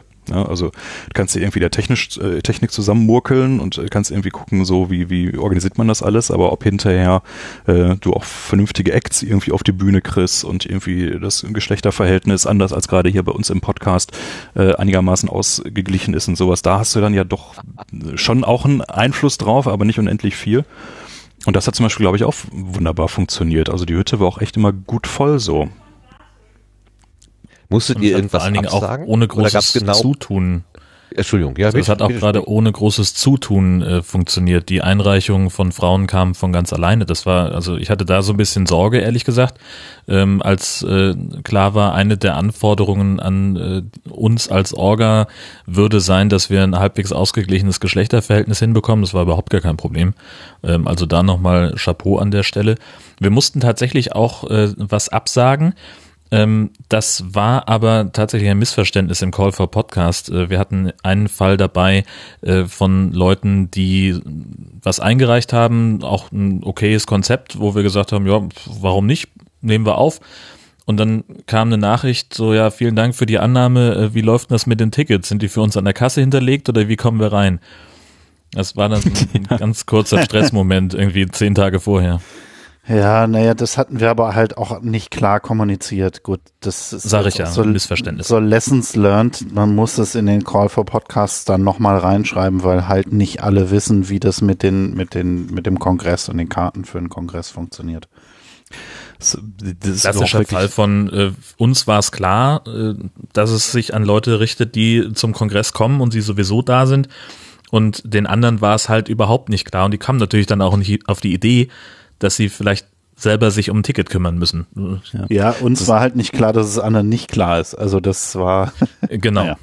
Es ist auch ein Fall von, von äh, institutionellem Vergessen ja, und, oder institutioneller Demenz, weil ich habe jetzt gerade die Tage, haben wir jetzt unseren Call for Paper für die Subscribe, äh, jetzt die äh, Subscribe 10 im März in Köln äh, rausgegeben und da hatten wir die Formulierung nämlich drin mit äh, Achtung, bitte äh, unbedingt äh, daran denken, dass ihr, auch wenn ihr hier als Talk angenommen werdet, nicht wie irgendwie auf der Republika beispielsweise freien Eintritt bekommt, sondern dass ihr den trotzdem bezahlen müsst, weil wir darüber einzig und allein unsere Catering-Kosten abdecken. Und äh, dann gab es sogar noch irgendwie Kommentare in dem Word-File, so unbedingt dran denken, diese Formulierung drin zu haben, weil wir hatten schon häufiger Probleme damit. Das, äh, Das hat irgendjemand Thema ist so alt wie, ja. das äh, hätte man sich nur mal wieder dran erinnern können. Nicht so meine Stärke. Ja, aber danke, dass du das mit der Republika erwähnst, weil ich hatte die ganze Zeit im Kopf, da war doch mal irgendwo eine Gelegenheit, wo die Leute dann zum Talk reingelassen wurde und die, also Mhm. das war Republika, genau. Ich weiß nicht, ist das heute noch so? Aber 2014, heute noch so. als ich das, als ich da mal Nee, da das, war, da war das, das, so. ist- das ist an, an dem Tag, wo du deinen Talk hast, äh, kommst du aufs Gelände und äh, hast auch Zugang zu diesem Backstage-Bereich, wo es relativ ziemlich leckeres Essen gibt, ehrlich gesagt. Das ist ja meistens immer so im Mai rum, äh, die Republika, und dann ist also immer da gut mit Spargel aufgefahren und so weiter. Also da, äh, da kann man sich dann auch durchaus gut gehen lassen. Lecker. Mhm. Da kommt der Kongress nicht mit, muss ich leider sagen. Obwohl, bei den Engeln soll es doch so super Essen gegeben haben von den Mecklenburgern oder so ähnlich. äh, Ja, das, das, das, das, das wird auch so gewesen sein, da war ich aber nicht. Ähm, ist auch so, ein- so ein Orga-Ding, was man für nächstes Jahr dann nochmal angehen kann und auch ein Thema, seit wir irgendwas auf dem Kongress machen, ob die ganzen Helferinnen und Helfer äh, am Sendezentrum, äh, insbesondere auf der Bühne, dann eben auch Engelstatus kriegen oder nicht. Hatten sie jetzt nicht, oder? Das hatten wir dieses Jahr nicht, genau. Ähm, hatten wir die letzten Jahre mal so, mal so, auch immer ein bisschen, wie viel sich insbesondere Claudia darum bemüht hatte. Ähm, das fiel halt dieses Jahr einfach mal aus. Es gibt aber jetzt vom Club her wohl einen Mechanismus, dass ähm, auch Bereiche, die nicht quasi im Kerngeschäft der, des Kongresses sind, aber so angeschlossene Assemblies, die halt selber viel, viel wuppen und auf die, auf die Beine stellen. Also jetzt hier die Chaos West Stage wäre jetzt auch so ein, so ein Beispiel, dass die äh, so einen speziellen Engelstatus wohl bekommen könnten die nächsten Jahre. Da in die Richtung gehen da wohl clubintern die Planung, da werden wir unsere Ohren für nächstes Jahr mal äh, früher in die Höhe recken, um da äh, hinzulauschen, ob da was geht. Die hat noch einen schönen Begriff dafür, den habe ich auch schon wieder vergessen. Hm. Aha. Diese, Übergangsengel. das, sind dann, das sind dann nämlich keine Assemblies, sondern quasi so große Infrastruktur-Assemblies. Die haben so einen schönen Begriff, haben die sich dafür ausgedacht, wie immer. Fällt mir jetzt aber nicht ein, vielleicht komme ich gleich noch drauf. Ja, kommt gleich noch, genau. Können wir ein bisschen. Statistik machen? Wie viel, wie viel Produktionen hat es jetzt gegeben auf der Bühne? Wie viele Minuten Sendezeit ist da entstanden? Hat da einer einen Überblick von euch? Ähm, das, es waren auf jeden Fall äh, dreimal vier Produktionen. Ähm, das heißt also zwölf insgesamt. Neun von denen hatten Slots von 60 Minuten und drei hatten zwischen 90 und 120. Also musst du jetzt selber rechnen. Ja. Ich suche gerade nochmal. Wie, wie viele Techniker Programm hattet raus. ihr dann da in der Gruppe? ich glaube, es waren so fünf oder so. Würde ich auch sagen, ja. Auch die haben sich immer wieder Ungefähr. abgewechselt dann. Ja, Uh. Wir hatten auch einen festen Genau. Job dann. Ja, Es ist- also ich glaube, wen man, wen man besonders erwähnen muss, ist Ansgar, der halt auch beim Aufbau sehr viel mitgeholfen hat, der auch äh, dieses schöne Multicore-Kabel dabei hatte, äh, ohne dass wir wahrscheinlich die Verkabelung so schön auch nicht hingekriegt hätten. Ja, der war Ähm, gefühlt äh, Kernteam, hätte ich jetzt Ja, auch ja. eigentlich Ja, gesagt. Und der eindeutig. hat, der hat irgendwie äh, auch die erste Sendung gemacht und hat sich dann immer da auch darum nochmal gekümmert, dass die, dass die Techniker, die die Sendung dann gefahren haben, auch irgendwie nicht ins Schwimmen gekommen sind. Also das war, also Hut ab. Der hat sich da wirklich auch nochmal reingehängt. Das ist eigentlich der Stefan, ne? Der heißt Angbor 3D als kurz, also als, als, ähm, als Nick, aber den kann sich ja keiner merken, deshalb wurde einfach kurzerhand in Ansgar umbenannt. Also Stefan, herzlichen Dank. okay, das wusste ich auch noch nicht. wir, wir, wir hatten noch so einen, ich so einen dachte, du warst auch auf dem Podstock. Ich war auf dem Podstock, aber äh, mein Namensgedächtnis ist auch nur so mittel. Also Ja, und weil es noch einen zweiten Techniker gab, den hat man dann Ausgar genannt. Also Ansgar und Ausgar. Oh. Das, ja, das, in das, irgendeiner war Welt. das war die Hitze im Sommer. Das, das muss die Leute irgendwie verrückt gemacht haben. Wir hatten dann noch so ein, so ein Cheat-Sheet, so ein A4-Zettel äh, laminiert, wo nochmal so drauf stand der ganze Ablauf, so wie welche Schritte muss ich machen zur Sendung, zum Stream, zur Aussteuerung und Speichern der Dateien und sowas. Da fällt einem dann schon immer wieder auf, auch wenn das Setup eigentlich relativ übersichtlich war jetzt mit dem L12, ähm, es sind dann doch irgendwie immer ein Haufen Schritte und ein Haufen Sachen, die man auch in der richtigen Reihenfolge und man darf ja nicht irgendwie hektisch werden und Dinge überspringen, weil dann kommt man nicht wieder zurück und so. Und da hatte ich im Vorfeld, muss ich sagen, äh, dachte ich so, hm, na okay, gut, stell dich mal mental darauf ein, dass mindestens bei jeder zweiten Sendung du dann doch irgendwie dazugerufen wirst, weil irgendwo jemand ein falsches Knöpfchen gedrückt hat, was einfach schnell passieren kann. Und es auch einfach zu viele falsche Knöpfe gibt überall, sowohl in der Software als auch in der Hardware. Aber es nicht passiert. Das heißt also, ähm, offensichtlich hat's äh, funktioniert. Siehst du, du sprichst genau das an, was ich vorhin, als du noch nicht da warst, gesagt habe, dass ich mich da nicht dran traue, weil ich immer Angst habe, ich drücke dann am Ende doch einen falschen Knopf und dann ist alles kaputt. Also ich ja. bewundere die ich Leute, nicht, die das dann trotzdem jetzt, machen. Ja, ich weiß nicht, wie viel Vorwissen die Leute eigentlich hinterher hatten. Äh, also ich ja, hinterher ja dann noch kein Vorwissen mehr. also ich habe ja die, die, die, die Einführung gemacht, da haben wir aber nicht groß abgefragt, so wer schon was wie mit welchem System und so weiter gemacht hat. Ähm. Also die Leute, die ich, die ich am Mischpult erlebt habe, da hatte ich schon das Gefühl, die sitzen nicht das erste Mal am Mischpult und die kennen sich prinzipiell aus, wie mixt man Sound zusammen und wie weit muss so ein Pegelmeter ausschlagen, damit das alles gut ist und so weiter. Also da äh, waren schon genug Leute dabei, die wussten, was sie tun. Mhm. Also ich hatte nicht das Gefühl, dass irgendjemand von denen blutiger Neuling war. Mhm. Also es ist immer so eine, so eine generelle Frage, auch fast unabhängig jetzt irgendwie vom, vom Kongress und äh, Bühne und so weiter, wie so, so Helferschichten und was sind eigentlich Aufgaben, die man den Leuten dann auch wirklich gut zutrauen kann und was sind Sachen, die eigentlich nur äh, zwangsläufig in einer Überforderungssituation enden müssen, weil äh, die Leute auch einfach halt nicht irgendwie jetzt sowas wie Übungszeit kriegen. Ne? Also man hätte ja auch sagen mhm. können, okay, so nachmittags macht man mal irgendwie eine Übungssession und dann kann jeder mal irgendwie 20 Minuten dran oder sowas. Für sowas hat natürlich auch immer keiner Zeit und Nerven. Aber äh, die Leute werden dann schon eigentlich relativ ins kalte Wasser geworfen. Ne? Und ich frage mich das also auch in allen möglichen Kontexten, auch bei mir äh, professionell auf der Arbeit, immer so, was, was man an Schulung und an Dokumentation garantiert eigentlich hinterher, welche welche quasi Betriebssicherheit irgendwo bei Aufgabenerfüllung. Ne? Das ist schon ein, finde ich, sehr generisches Thema, was auf viele Bereiche irgendwie anwendbar ist. Aber also es ist offensichtlich. Ich hatte, ich, ich hatte das Gefühl, dass, also gerade bedingt durch die Kürze der Zeit, das zu organisieren, haben wir eigentlich den Minimalaufbau gemacht, der sinnvoll war. Mhm. Wir haben äh, keine Bells and Whistles dran gebaut. Es ist wirklich Na, fünf Headsets schon. auf der Na, aber nicht wirklich. Also wir haben klar ein Saalmikro. Schleife für einen Saal und Saalmikros. Ah, nee, Monitormix also auf die Bühne. Im, Wesen, na, im Wesentlichen war es schon, war es schon relativ simpel von, von, von der Hereingehensweise und, und ich glaube, das hat sich auch bezahlt gemacht. Also, dass, dass der, der Aufbau so klar war, dass man ihn halt auch auf Anhieb verstehen konnte. Klar, wir hatten mhm. den Monitormix auf der Bühne, der ja, der war halt ohne den, den, die Pausenmucke, so dass die Leute, so dass die Leute sich die, während die, während die Saalmusik noch lief, schon die Mikrofone aufsetzen konnten, schon verständigen konnten. Wir konnten im Prinzip auch schon die Pegel einstellen, weil die sich ja normal unterhalten haben, wenn sie da gesessen haben. Also das war, ja, Genau, ja, das war einfach, äh, ohne dass das Saalpublikum davon was mitbekommt, äh, kann man halt mit der Bühne dann schon vom äh, Front of House aus kommunizieren. Ja, das war in der Tat sehr praktisch, fand ich auch. Also ohne das wäre es wär natürlich auch alles immer gegangen und noch simpler und noch einfacher, aber das sind dann genauso Komplexitätsgrade, die auf der anderen Seite dann auch echt irgendwie so eine Situation insgesamt ein bisschen entspannter und professioneller machen. Ne?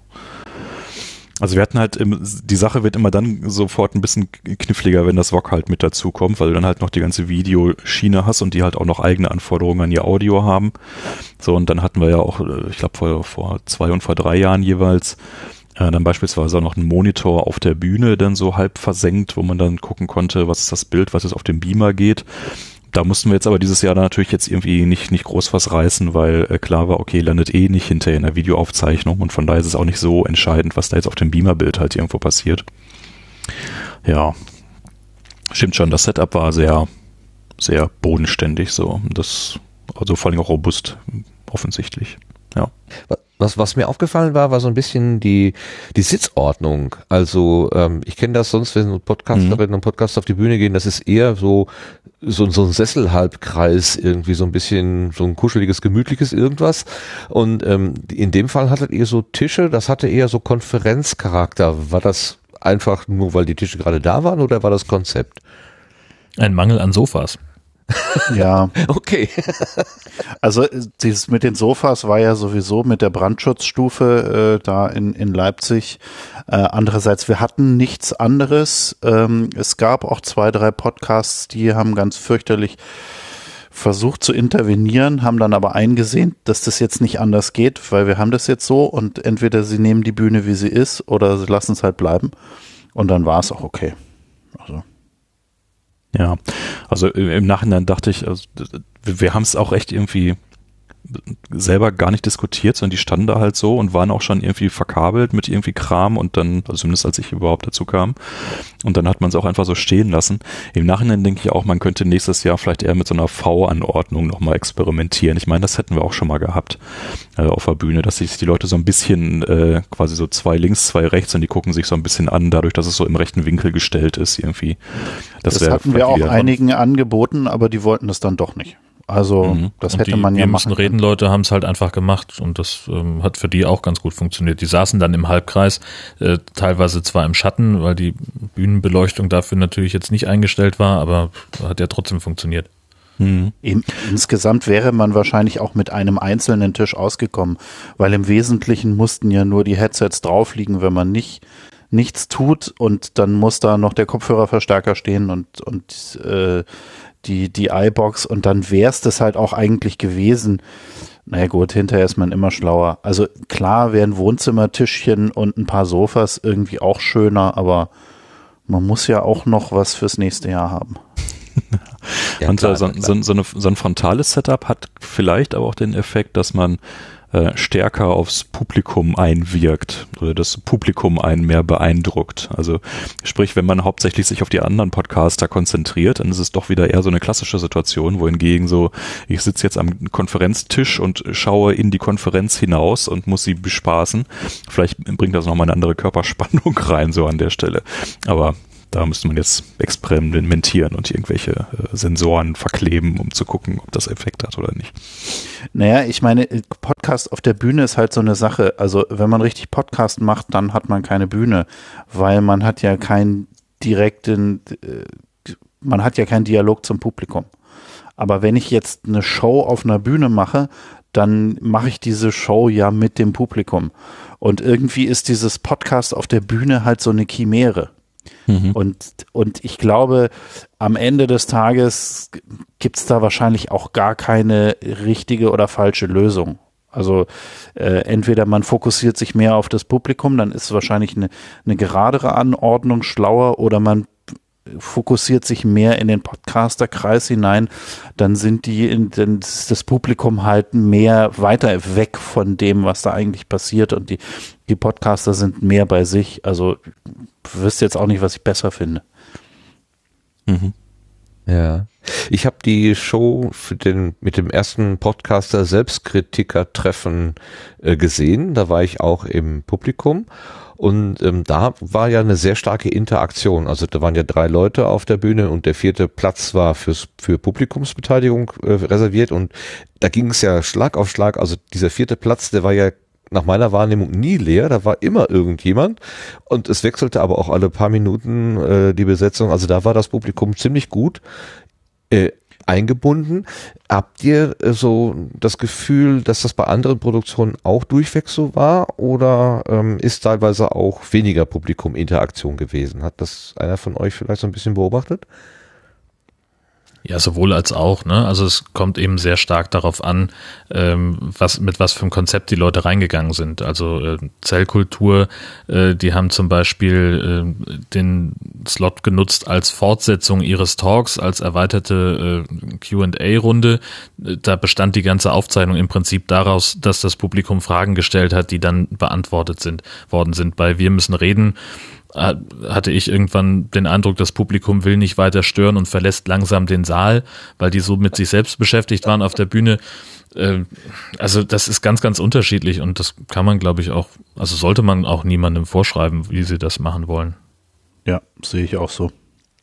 Mhm. Ja, von Vorschreiben bin ich ja weit entfernt. Ich wollte nur gerne die, äh, die, die Beobachtung sozusagen einsammeln, weil ich genau dieses, was Roddy da gerade so treffend formuliert hatte, also Podcasten auf der Bühne ist so ein Twitter-Ding, so eine Chimäre, wie du es genannt hast. Ähm, man, es ist immer so äh, man weiß nicht so ganz genau, äh, wo jetzt quasi die Adressaten eigentlich äh, sitzen oder man weiß es vielleicht schon, aber das ist wie bei so ähm, Fernsehaufzeichnungen vom hier, so, wie heißt das denn, irgendwelcher äh, Stadel oder so. Äh, da sitzen ganz viele Leute drumherum, aber eigentlich wird die nur, die ganze Produktion ist nur für die Kamera. Äh, alle Interpreten gucken immer nur in die Kamera. Das Publikum ist einfach nur, ja, so Klatschkulisse, was ich immer sehr bedauere. Wenn ich ganz alte ähm, äh, so Shows angucke, von Frankenfeld und so weiter, da ist das noch irgendwie anders. Die spielen tatsächlich das Saalpublikum an und die Kamera darf zugucken. Das ist einfach ein ganz anderes Setting. Und so kommt mir das bei uns, wenn wir auf die Bühne gehen, auch mal so ein bisschen vor. Also prinzipiell bin ich ja eher so drauf, dass wenn ich auf eine Bühne gehe, dann will ich auch zumindest zum Teil mit dem Publikum interagieren. Dann, dann will ich ja, dass, dass dieser Raum, diese Stimmung im Raum auch irgendwie stattfindet. Aber wie ich schon meinte, das muss halt jeder für sich wissen, was er da gut findet. Ja, okay. Ja, würde ich abschließen, oder? Wollte noch ergänzen. Irgendjemand holte Luft. Ich wollte nämlich mal ähm, vom, von der Bühne, von der äh, Bühne runter und das ja runter im wahrsten Sinne des Wortes, eine Etage tiefer. Da war das Sendezentrum selber eigentlich deine und Tines, also deine Ralfs und Tines äh, Spielwiese, während die beiden anderen sich da oben um gekümmert haben, habt, habt ihr beide eher das Sendezentrum gemacht. Das fing ja schon damit an, Roddy, dass, ach Roddy, äh, Ralf, dass du wieder diese schönen ähm, Video, äh, nein, Grafikanimationen äh, gebaut hattest, so dass man Visuals. Ja, so wie so ein Küchenstudio, äh, so wird das mal aussehen, wenn es fertig ist, so. Genau. Ähm, das äh, mache ich übrigens immer mit äh, Sweet Home 3D. Das werde ich regelmäßig mal gefragt. Was für ein schöner Name. Äh, Home, Sweet Home. Das ist in der Tat eine Open Source Software und äh, gibt auch irgendwie sogar für Linux und Mac und Windows. Und ähm, da habe ich jetzt also irgendwie das, ich habe ein Hamburg-Set und äh, jetzt habe ich ein Leipzig-Set und muss dann also in jedem Jahr quasi immer nur ein paar Tische irgendwie ein bisschen anders durch die Gegend schieben. Und der Rest ist dann da eigentlich schon im Wesentlichen vormodelliert, aber auch alles maßstabgetreu und man könnte da äh, jetzt also auch irgendwie ernsthafte Planung mit betreiben. Aber ich mache das ganz gerne, um irgendwie so eine sinnliche Komponente reinzubringen. Ne? Guck mal, so schön wird das hier bei uns. Ne? Es, es ähm, fehlt nur am Einhorn, ne? Da, da hast du dieses äh, andere Reittier dafür benutzt. Genau, da habe ich irgendwie so ein, so ein äh, Pony oder sowas, steht da aber ohne Horn. Das ist äh, leider richtig. Mit Regenbogenmähne und so. Das, äh, so weit ist ja noch nicht. Äh, die notiere ich mir fürs nächste Jahr. ähm, nee, was, was sich, glaube ich, total bewährt hat, ist in der Tat, ähm, das mal in zwei Crews wirklich aufzu splitten, dass man so sagt, so zwei Leute machen jetzt äh, Assembly und zwei Leute machen Bühne. Weil bisher war das immer quasi in, innerhalb von einer Truppe äh, und Leute, die das halt irgendwie zusammenstemmen mussten und das mal irgendwie so aufzuteilen, das war, glaube ich, eine total gute Idee. Das sollten wir unbedingt irgendwie so weiter behalten. Mit der Assembly ist es halt auch so, da ist halt im Vorfeld ein bisschen Planung, aber wenn es dann erstmal soweit ist und alles aufgebaut ist, dann läuft das eigentlich komplett von alleine. Da muss man da auch irgendwie gar nicht mehr groß äh, irgendwie was machen, was auch ganz gut so war, weil halt äh, Tine dann krank geworden ist und ich ähm, dann entsprechend ja eigentlich noch was äh, programmieren sollte oder wollte. Und ähm, ich bin gerade etwas abgelenkt, weil mein Kleiner hier durch die Tür gekommen ist, der eigentlich schon seit einer Stunde im Bett liegen soll. Hat ja gut funktioniert. Hat super funktioniert. Ähm, ja, also wir waren halt am selben Ort wie letztes Jahr. Das macht schon mal vieles einfacher, weil du es schon mal gesehen hast und weißt, wo es wie funktioniert. Wir waren diesmal bis ganz hinten an die Wand, äh, hatten also ein bisschen mehr Platz, haben unseren Podcasting-Tisch dann nach hinten auch gesetzt, den Sendetisch, dass man also dann nicht mehr so ganz äh, viel Publikumsgeräusche äh, im vorderen Bereich hatte während der Aufnahmen, weil da wurden ja auch nochmal, ich glaube 23 Podcasts sind da aufgezeichnet worden, glaube ich, meine ich so Pi mal Daumen. Uiuiui. Ui, ui. mhm. Der war also wirklich so von mittags an eigentlich dann immer belegt, bis irgendwie spät in die Nacht ähm, wo man auch mit bis zu acht Leuten irgendwie podcasten konnte, was glaube ich auch wieder fast ausgeschöpft wurde. Ich glaube sieben war das Maximum, was wir diesmal hatten. Und nur für den Tisch gibt's dann ja auch wieder eine ganz eigene Orga-Crew mit äh, Vanilla Chief und Erik und äh, Max Snyder ähm, die jetzt auch seit Jahren machen. Das heißt also auch, das ist dann schon ein bisschen outgesourced. Überhaupt so dieser Trend zum, zum, zum Untercrews und Unterteams bilden. Das ist, glaube ich, für alle Beteiligten total entspannt, weil es gibt ja nicht Leute, die immer alles im Blick haben müssen und irgendwie zehn Themen bespielen, sondern äh, jeder spezialisiert sich ein bisschen und wird dann da Jahr für Jahr besser. Das ist ja eigentlich auch so das Grundkongress-Motto und dann mit den ganzen Operation Centers so, dass es einfach Spezialisierungen gibt von Leuten, die dann ähm, sich dort halt jedes Jahr optimieren und man nicht, nicht alles ständig so auf, auf Generalisten irgendwie bringen muss. Das finde ich eine total gute Entwicklung, das sollten wir auch weiter so machen. Ja, und ansonsten also, dass, dass wir den Spot, haben, das war sehr früh klar. Ähm, und äh, so konzeptionell gab es eigentlich auch fast nur eine Änderung, wenn ich es äh, jetzt so recht entsinne. Also das eine halt den Sendetisch nach hinten und den im vorderen Bereich, wo dann quasi auch so ein bisschen so der Laufverkehr von dem äh, Gang ist, äh, dort dann eher so eine äh, Begrüßungs- oder Willkommenssituation wieder ein bisschen stärker zu haben, wie wir es auch in Hamburg schon mal hatten. Allerdings nicht mit so einem Counter, sondern da war dann halt der Tisch der Podcast-Patin und Podcasterinnen.org äh, oder de, glaube ich. Und ähm, die dann also sich ähm, da derjenigen angenommen haben, die dann da ganz neugierig gefragt haben, was das denn hier für Leute sind mit diesen ganzen Kopfhörern und diesen ganzen Mikros, die dabei rumstanden. Naja, und dein Sendegarten, der war dann ja auch wieder genau an derselben Stelle mit dem Lagerfeuer. Wir müssen über dieses Lagerfeuer sprechen. Habt, okay, habt ihr schon über das Lagerfeuer, Lagerfeuer gesprochen? ja, die, die Feuerschale. Ja, es wurde in der Freakshow erwähnt. ja. Es ist wirklich bizarr, der Effekt, den das hatte. Ja, weil also, beschreib doch mal selber, was du da gekauft hast und dann sagen wir dir, warum das fantastisch war. Okay, also ich habe ganz oft äh, schon das, den Spruch selber gebracht und auch von anderen gehört, dass äh, diese Community, also äh, oder der Sendegarten, das ist sozusagen, man schart sich so, nein, diese Community-Treffen, man schart sich so um das digitale Lagerfeuer, also dieses Bild des Zusammenkommens und quasi so am Lagerfeuer entspannt sitzen, sich Geschichten erzählen. Tatsächlich kann man das beim Podstock auch äh, ganz echt erleben, also richtig mit Feuer und äh, Feinstaub und so weiter.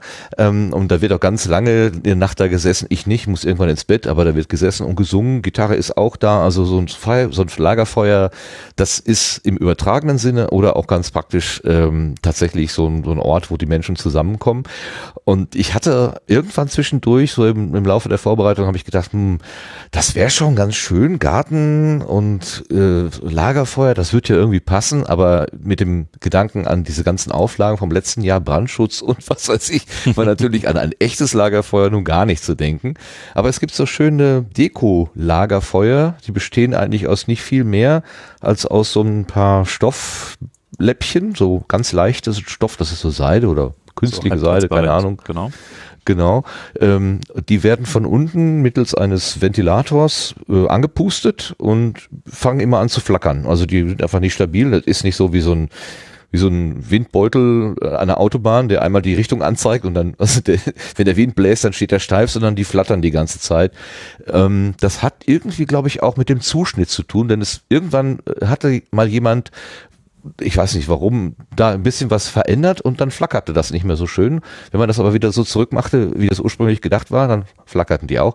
Und umgeben ist dieses, äh, ja, dieser Stoff, dieser flatternde Stoff von LEDs in Gelb und Rot.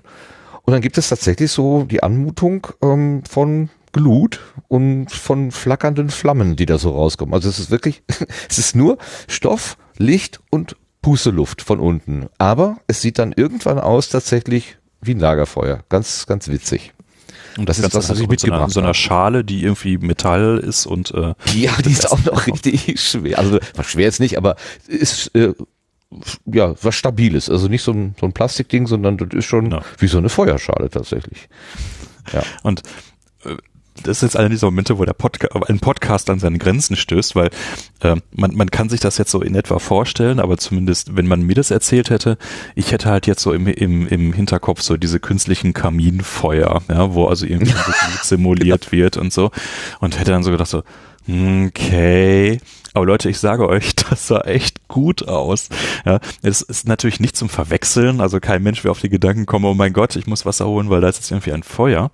Aber dieser, dieser Simulationsaspekt, was das Ganze so charmant macht, ist, dass sofort klar ist, es ist eine Simulation. Aber es ist irgendwie mit, mit ganz Low-Tech, es ist eine erstaunlich gut funktionierende Simulation. Ja? Also die haben irgendwie so einen Sweet Spot im Engineering getroffen, dass man sofort denkt, so ja, das sieht irgendwie aus wie ein total gemütliches kleines Lagerfeuer. Da setze ich mich jetzt mal hin. Und das ist ja genau das, was dann passiert ist. Jeder hat sich um dieses Lagerfeuer rumgesetzt. Und alle schauten andächtig in die, äh, in die Flammen rein. Ja, ich glaube, es hat auch ganz viel ausgemacht, im Gesicht des Gegenübers dieses flackernde rote Licht mhm. zu sehen. Also das, alleine das hat schon irgendwas gemacht. Ich saß dann, als ich äh, dieses Interview mit Stefan und Moritz gemacht habe, saßen wir auch um die Schale. Stefan hatte sogar seinen Rekorder in die Schale gelegt. Todesmutig. Und, und Moritz legte irgendwann mal sein Mikrofon ab, der hatte so ein Handmikrofon und legte es dann auch in die Schale. Aber da ja der Luftstrom da unten war, machte das die ganze Zeit natürlich ordentlich. Ja, genau.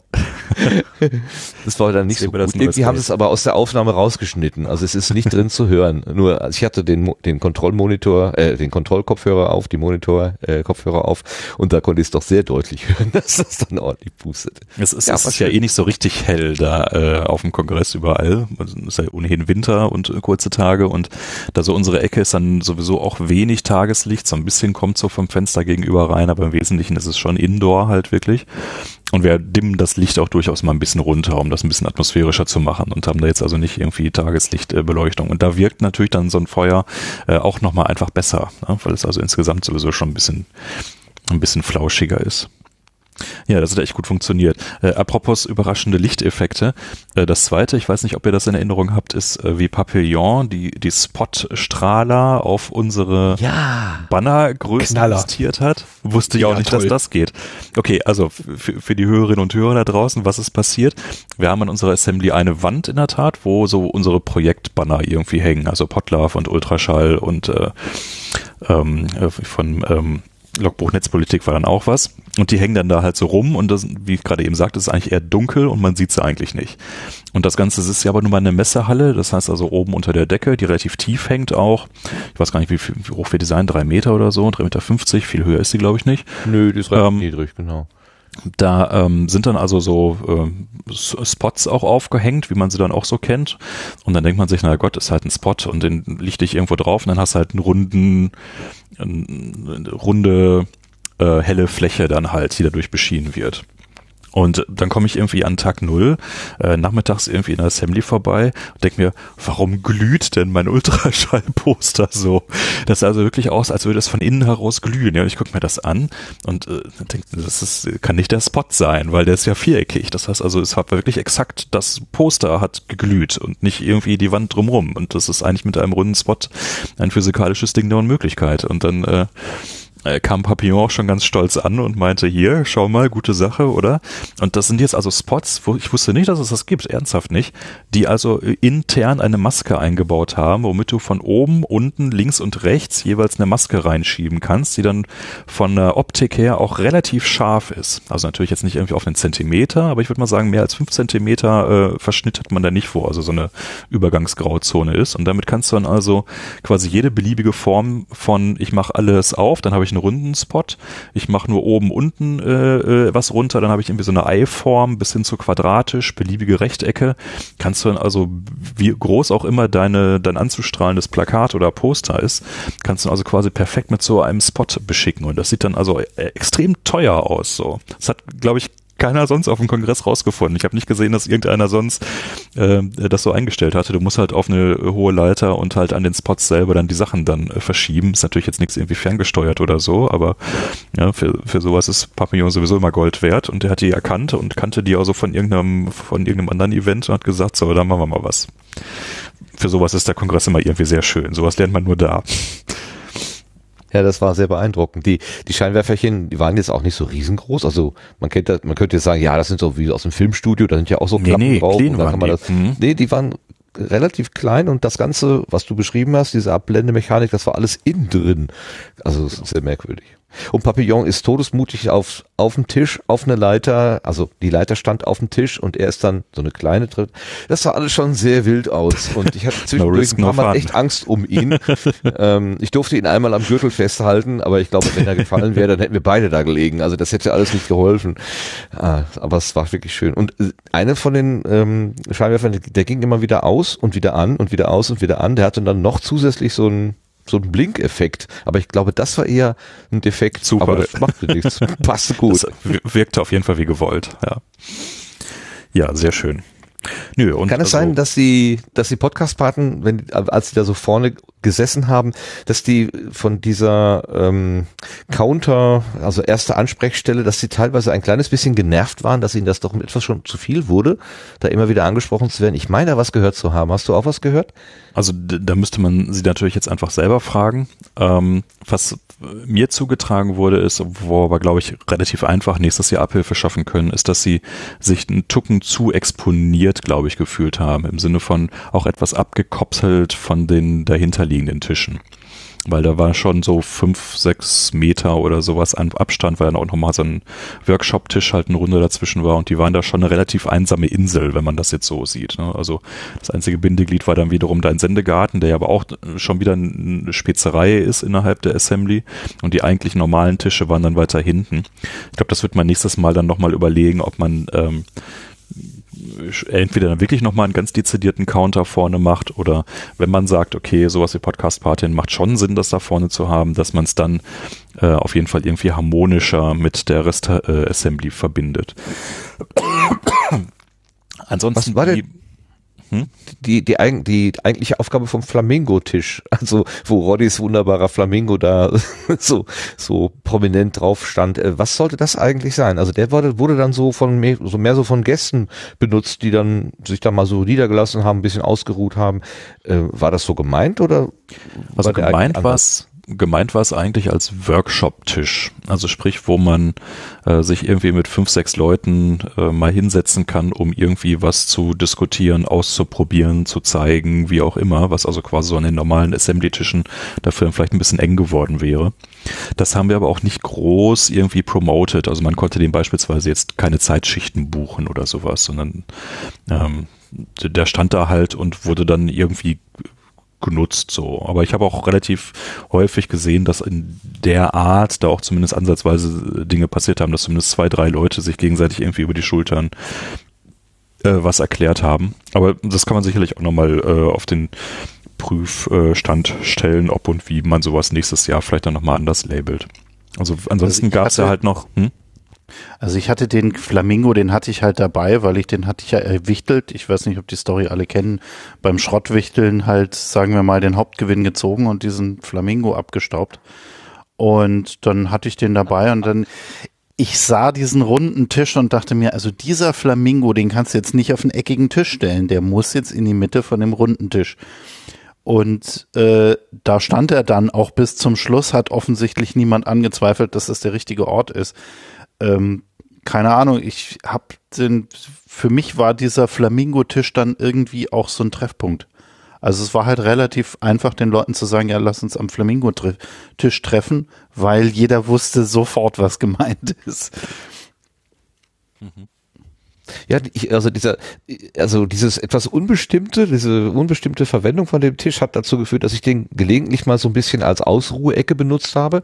Bin einfach mal rübergegangen, hab mich da hingesetzt und war dann auch, äh, wie du sagst, der, der war so ein bisschen, ja, irgendwie etwas abgetrennt von den anderen und das fand ich dann gelegentlich auch mal ganz gut, für ein paar Minuten einfach mal da so zu verschnaufen. Ähm, und auf der, auf, auf der einen Seite so habe ich das Gefühl gehabt, irgendwie, das ist wie so ein Fremdkörper, auf der anderen Seite habe ich ihn genossen. Also ich kann da gar nicht so wirklich für mich sagen, hm, war das jetzt gut oder schlecht oder sollte man vielleicht eher die Podcast-Partinnen da hinsetzen und vorne was anderes oder so. Ähm, keine, keine Idee, was jetzt besser oder schlechter wäre. Was hat Ja, es denn also, mit den, äh, mit den, mit diesen Trennwänden, diese, diese mobilen Trennwände, die da so standen, was hat es denn Mhm. damit auf sich? Wer kam denn auf die Idee, die da hinzustellen? Die, die materialisierten sich in der Planung relativ spät. Es gab im äh, Rocket Chat vom Club, in dem der, der ganze Kongress halt diesmal geplant wurde, gab's, ähm, ich glaube, so drei, vier Wochen vorher ähm, von unserem Gebäude, in dem wir waren. Das war ja irgendwie Mehrzweckhalle 3-4, hieß es, glaube ich, MZG oder sowas, 3-4. Ja, ja, ja, kann sein. Ähm, da äh, haben dann einfach mal alle die Aktien an dieser Halle, an, an dieser, warte, ich hab, bin jetzt gerade drin im Kanal, MZF34 hieß es, ja, Mehrzweckverfügungsgebäude oder sowas. Ähm, ähm, waren dann im Chat drin und irgendwann kam dann der Gedanke auf, hm, äh, wäre es nicht irgendwie gut, wenn man so diese verschiedenen Bereiche, die sich da jetzt in der dieser Halle teilen, ein bisschen stärker voneinander abtrennen würde. Und irgendwo hat dann irgendjemand dann halt äh, haufenweise dieser Stellwände, die sicherlich auf einer Messe ohnehin irgendwie gut vorhanden waren, äh, organisiert und äh, dann wurden die dann da aufgebaut. Das fand ich auch okay. Letztes Mal gab es sie nicht, letztes Jahr. Da war quasi dann direkt neben unserer Assembly ging halt dann andere langgezogene Assembly-Tische los. Hat mich auch nicht gestört, aber hat, hat dies- diesmal dazu geführt, dass man da wirklich äh, jetzt so einen sehr für sich Bereich hatte so. Also ich weiß nicht, wie, wie habt ihr anderen das empfunden? War das jetzt eher gut oder eher schlecht, da die Trennwände zu haben? Fragen wir doch mal den Lars, der ist so still. Hast du eine Idee Die- dazu? Äh, die Trennwände von der Assembly zu der, zu der äh, freien Software nebenan Genau. mh, fand ich auf jeden Fall in dem Moment einen Gewinn, weil das wahnsinnig turbulent war da. Hm. War Also natürlich akustisch auch? Akustisch habe ich nicht. Ich hatte, als ich das äh, sah am Tag null, habe ich gedacht, oh prima, das ist eine schöne akustische Trennung. Aber ich ehrlich gesagt glaube ich nicht, dass die akustisch irgendwie großen Nutzen gehabt haben. akustisch nicht, aber äh, es kanalisierte so den, den Trubel ein wenig Mhm. weg. Ähm, also ähm, ich habe ja an einem Tisch gesessen, genau wie letztes Jahr auch, äh, am, im Prinzip am gleichen Platz. Und da dann ein bisschen rumzubasteln, war an der Stelle ähm, etwas abgeschotteter und kam mir zumindest in dem Moment etwas entgegen. Hm. Ja, okay. Äh, Ich, ich hatte am Anfang so ein bisschen, ich habe gedacht, oh schade, der, der, der weite Blick durch den Raum ist weg. Jetzt bin ich irgendwie äh, Sicht eingeschränkt. Aber letztendlich haben wir dann sowieso wieder nur auf unsere eigenen äh, Produkte da geguckt und uns gegenseitig was erzählt. Dann war das wieder ganz egal. Ich weiß noch nicht mal genau, was da nebenan war. Also äh, so Ja, sehr. wir hatten ja die Feuerschale. Also es gab ja, es gab ja was zu sehen. gab genug Inneres zum Gucken, genau. genau. Wie hast du es empfunden, äh, äh, Sebastian? Ja, also ich kann mich da auch anschließen. Also zum einen fand ich sie ganz gut äh, zum Abschirmen, aber auch mir hat so ein bisschen dieser weite Blick gefehlt. Und was letztes Jahr auch sehr schön war, war irgendwie an Tag eins oder Tag zwei, wo dann plötzlich dann doch überall noch eh irgendwo LED-Sachen aufgebaut worden sind und dann war äh, die äh, dunkle Assembly plötzlich äh, bunter als an Tag null oder eins. Es äh, ging dann irgendwann los und das, ähm, ja, das war so ein äh, Erlebnis, wo ich mich an letztes Jahr noch erinnern kann, also 34 C3, viel mehr, vorletztes Jahr schon. Ja. Ja, also wir, wir wären jetzt, also Tino und ich, nicht auf die Idee gekommen, von uns aus da jetzt Trennwände hinzustellen. Ne, Also die Initiative ging halt von anderen aus, aber auch nicht, weil die jetzt irgendwie dachten, dass wir so laut wären oder ähnliches, aber ähm, Tja, also kann man dann vielleicht wirklich äh, diskutieren. Also das mit dem irgendwie fehlenden Blick so über die die Halle, dass man irgendwie noch stärker Teil des Ganzen und ein bisschen irgendwie äh, eine Perspektive nach draußen hat, das kann ich schon auch auch nachvollziehen. Ne? Also man hatte da jetzt schon so sehr sein sein eigenes Ding so am Laufen. Kann man, glaube ich, einfach ganz, ganz offen dann auch nochmal in die Community fragen nächstes Jahr. So, was fandet ihr besser? Ne? Bei den Leuten, die auch beides irgendwie miterlebt haben, dann kann man da eventuell auch noch ein Votum in die eine oder andere Richtung dann nochmal platzieren. Ja, jedenfalls konnte man da schön auch noch äh, Handzettel anhängen, zum Beispiel, dass ein Klavier entlaufen ist und man das ja dann zu suchen habe. Ne? Richtig. Solche Sachen. Ähm, gab es eigentlich insgesamt jetzt mehr Tische als letztes Jahr oder waren das gleich viele, nur mit mehr Abstand? Also es kam mir irgendwie etwas luftiger vor, bis zum Tag drei, wo ich das Gefühl hatte, das Sendezentrum platzt aus allen Nähten. Also das war, es, ich vermute, es liegt. Das war bei der Junghackertag, ne, oder? Bitte? Das war der Junghackertag dann aber auch. Nee, der Tag danach. Ah, okay. Der Jung, also Junghacker war am zweiten Tag und äh, ich habe gesagt, am dritten Tag platzt alles aus den Nähten.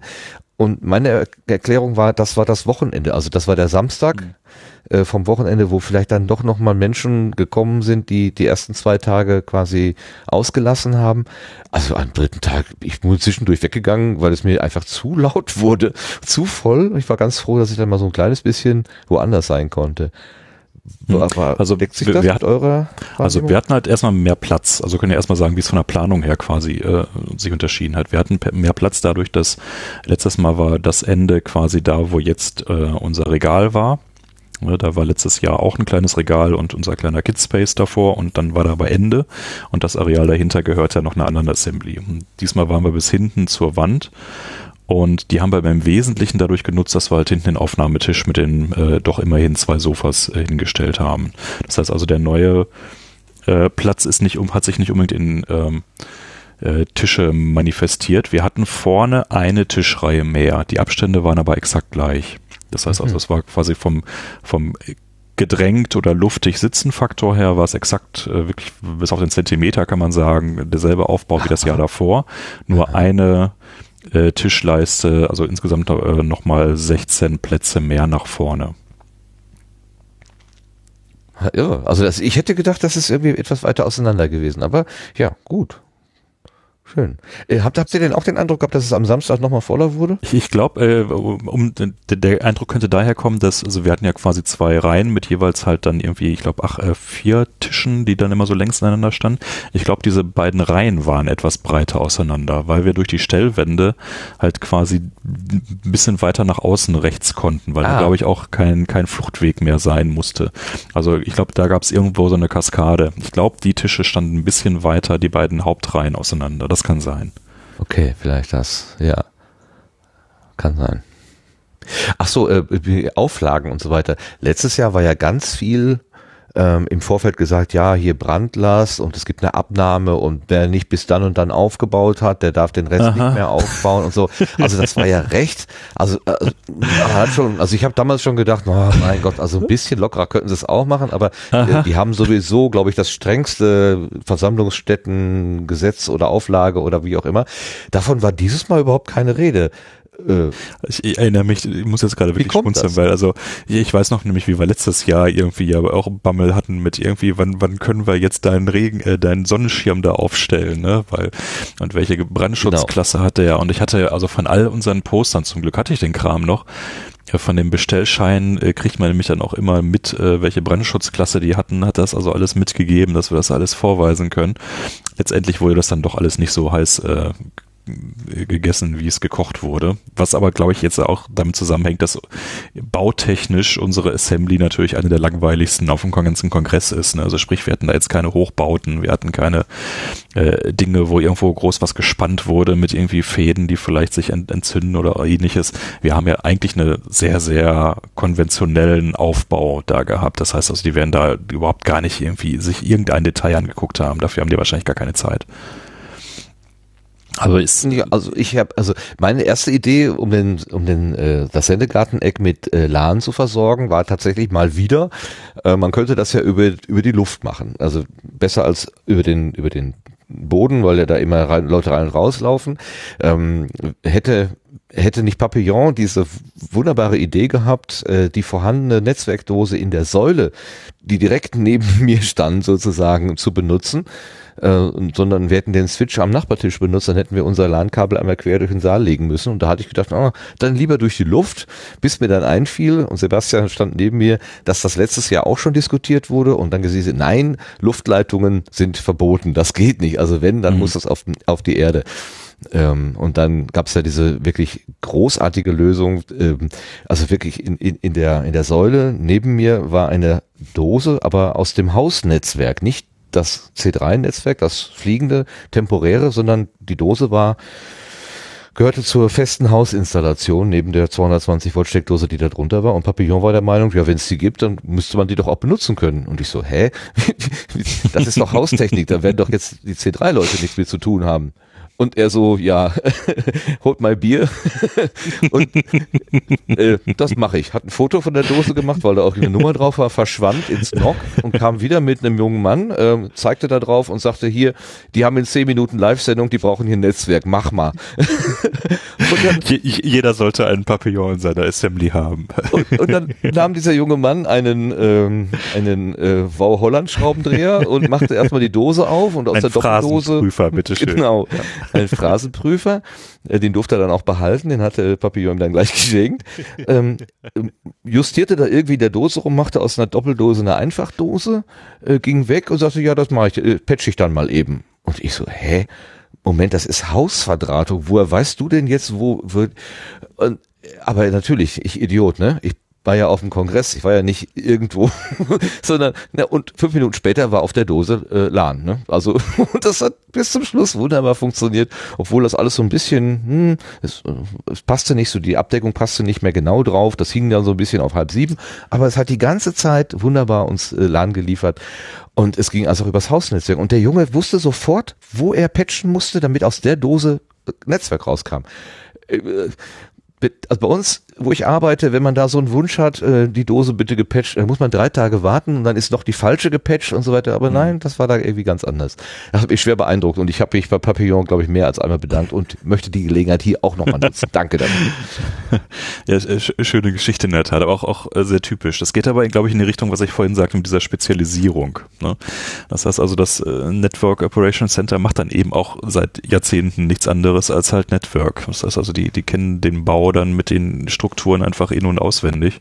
Aber ich finde es auch immer wieder erstaunlich, was also diese Unter Operation Centers, was für ein Grad von Professionalisierung die alle mittlerweile erreicht haben. Das ist schon aber auf der anderen Seite, das sagen die Leute von einem selber dann ja vielleicht auch. Ne? Also sprich, wenn jetzt irgendjemand hier auf äh, so ein Sendezentrum guckt, äh, denkt er sich auch, oh meine Güte, was sie da alles organisiert kriegen oder sowas. Wenn du selber drin steckst, nimmst du das immer alles gar nicht als so besonders wahr. Ja? Sondern machst halt deinen Kram. Und je länger du es machst, desto besser und eingespielter wirst du halt einfach. Stimmt. Ich glaube, langsam wird es Zeit für einen Ausblick auf den 36C3, aber davor sollten wir ein kleines Fazit vom 35C3 ziehen. Äh, Jörn, was hast du, was ist dein Fazit vom 35C3 und deiner Aktivitäten im, im Sendezentrum-Umfeld? Ich habe vom Kongress nichts mitbekommen, aber ich habe es immerhin geschafft, meine VG-Wortmeldung für 2018 abzuschließen. Das war ganz gut. Wie hast du dich denn äh, versorgt mit, mit, mit Lebensmitteln? Was hast du gemacht? Ähm, die Mate-Versorgung ähm, äh, an der Bar bei uns gegenüber war sehr, sehr stabil. Das war toll. Ähm, ich habe äh, beim Hotelfrühstück ähm, sehr auf mein Preis-Leistungs-Verhältnis geachtet und dann brauchte ich mittags in der Regel nur noch ein Bratenbrötchen vom Globus und war glücklich. Okay, du bist auch so ein Globusgänger. Ja,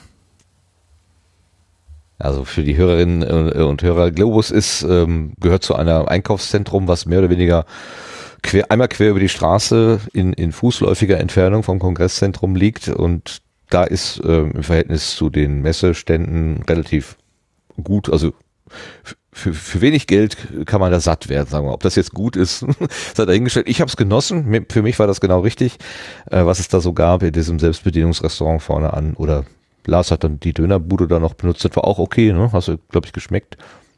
Ja, ja, ja. Halt so ein, so ein Standard-Döner, ne? Da gab's Döner, verdammt. ja. Für, muss ja noch ein Ziel für, für, für, für den 36. da überbleiben. Sag Gut, du hast also vom Kongress soweit gar nichts. Bitte? Ich sag, sag das nicht zu laut, sonst muss man da noch warten. Im Moment kam ich da immer schnell dran. Okay, ja, das könnte ein Problem sein. Äh, das Fazit von Jörn, war das fertig? Das war fertig, ja. Okay. Dann äh, das Fazit von Sebastian. Was, äh, was ist dein Fazit vom 35C3? Ja, war eigentlich wieder ganz beeindruckend. Ich hatte jetzt auch nicht ganz so viel Zeit. Also eigentlich hatte ich auch gedacht, ich könnte mir mehr Assemblies angucken, aber dadurch, dass auch wieder alles so gewachsen ist, ist es auch schwer, glaube ich, da irgendwie hinterher zu kommen. Ähm, ich muss mir da nochmal ein Konzept für den 36C3 überlegen, äh, wie man das erkunden kann, wirklich gut. Ähm, äh, aber ich glaube, letzten ist es wahrscheinlich auch gar nicht wirklich zu schaffen. Ähm, ihr habt einen Rundgang gemacht. Wie weit seid ihr eigentlich gekommen? Äh, Martin und Lars? Halle 2 äh, zu Hälfte, wenn man will, und Halle 3 vielleicht ein Viertel. Und dann war die Zeit zu Ende und das waren schon anderthalb Stunden. ja, wir mussten uns ranhalten. Weil wir uns verabredet hatten für die äh, Abendaufnahme da. Das war ein bisschen doof, aber der Gedanke, da sitzen jetzt Leute, weil du die dahin bestellt hast und du bist selber nicht da, der hat mich ein bisschen unlocker gemacht. So, ja. Ähm, und wir haben uns äh, nicht wirklich an die Menschen rangetraut. Also einmal haben wir uns an die Menschen rangetraut und dann war das aber auch nur andere Besucher. Das war das war sehr lustig. Wir haben gedacht, weil die daneben so einen riesen Aufbau, so einen technischen Aufbau saßen, das wären Leute vom NOC und die könnten uns jetzt was über das NOC erzählen. Und ich gehe da hin und sage, was macht ihr denn hier? Und äh, ganz privat. habe ich sie ein bisschen, sie ein bisschen in Erklärungsnot gebracht. Das war mir etwas peinlich, das wollte ich gar nicht. Ich dachte, wir sind jetzt irgendwie hier die Security oder so. ein bisschen doof. Ja, also wir sind rumgelaufen, haben unsere Eindrücke geschildert. Ähm, äh, ja, ich hörte schon von von äh, von Hörenden, die gesagt haben, ja, konnte man sich ganz gut vorstellen. Und einer sagte, es hat viel Raum für eigene Fantasie gelassen, wo ich dann auch dachte, aha, war wohl wenig konkret. ja, könnte auch stimmen. Das war eine sehr freundliche Kritik. Okay, also du fährst wieder hin, Sebastian. Ja, doch. Ähm, wir konnten ja sogar unser Hotel relativ bequem buchen. Ja, das darf ich sagen, aber die anderen Details nicht. Die gibt's nur andere offline. Details. Ja. nicht, genau. Roddy, was ist denn dein Fazit? Würdest du die, das Wagnis der Bühnenorga nächstes Jahr nochmal äh, machen oder sollen dann andere nützliche Idioten gefunden werden? Also, ähm, ich sag mal so, es war mein erstes Mal und es tat gar nicht weh. ähm, also wir hatten, Jörn und ich, wir hatten auf, auf dem Kongress so äh, relativ spät dann so gesagt, so, hat jetzt eigentlich keinen Sinn, dass das jetzt wieder äh, neue Leute irgendwie versuchen, das zu machen. Ähm, also. Wo war ich denn da?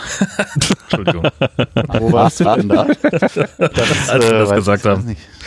Äh, keine Ahnung. Also ich, ich kann mir das vorstellen, das auch nächstes Jahr wieder zu machen.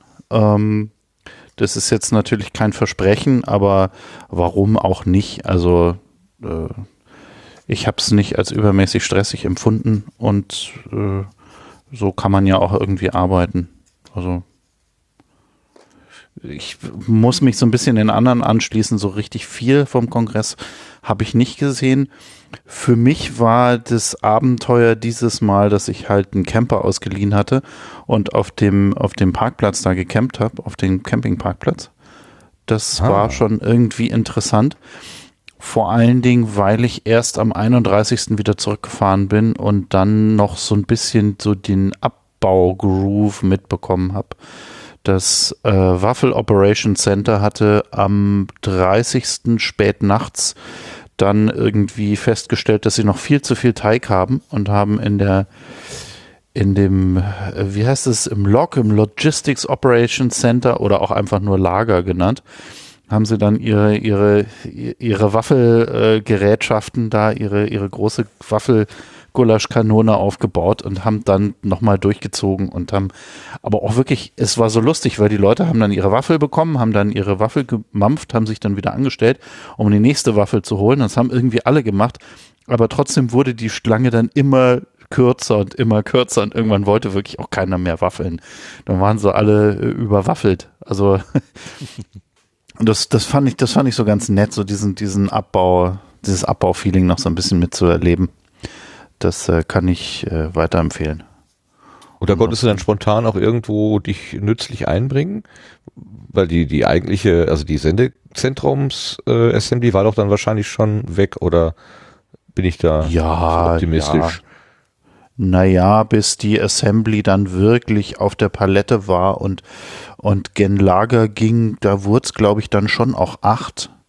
Wir hatten irgendwie noch so ein paar Versuche, bis wir das, bis wir den, die Palette richtig gestapelt hatten und dann ging auch so ein bisschen so der letzte Abend los und, und das war dann schon auch ausklingen lassen und, und ich weiß noch, dass wir dann im, im Lager irgendwie jemandem noch geholfen haben, die, die Einzelteile vom Kitspace vom Laster zu laden und hier noch was zu machen und da noch was zu machen.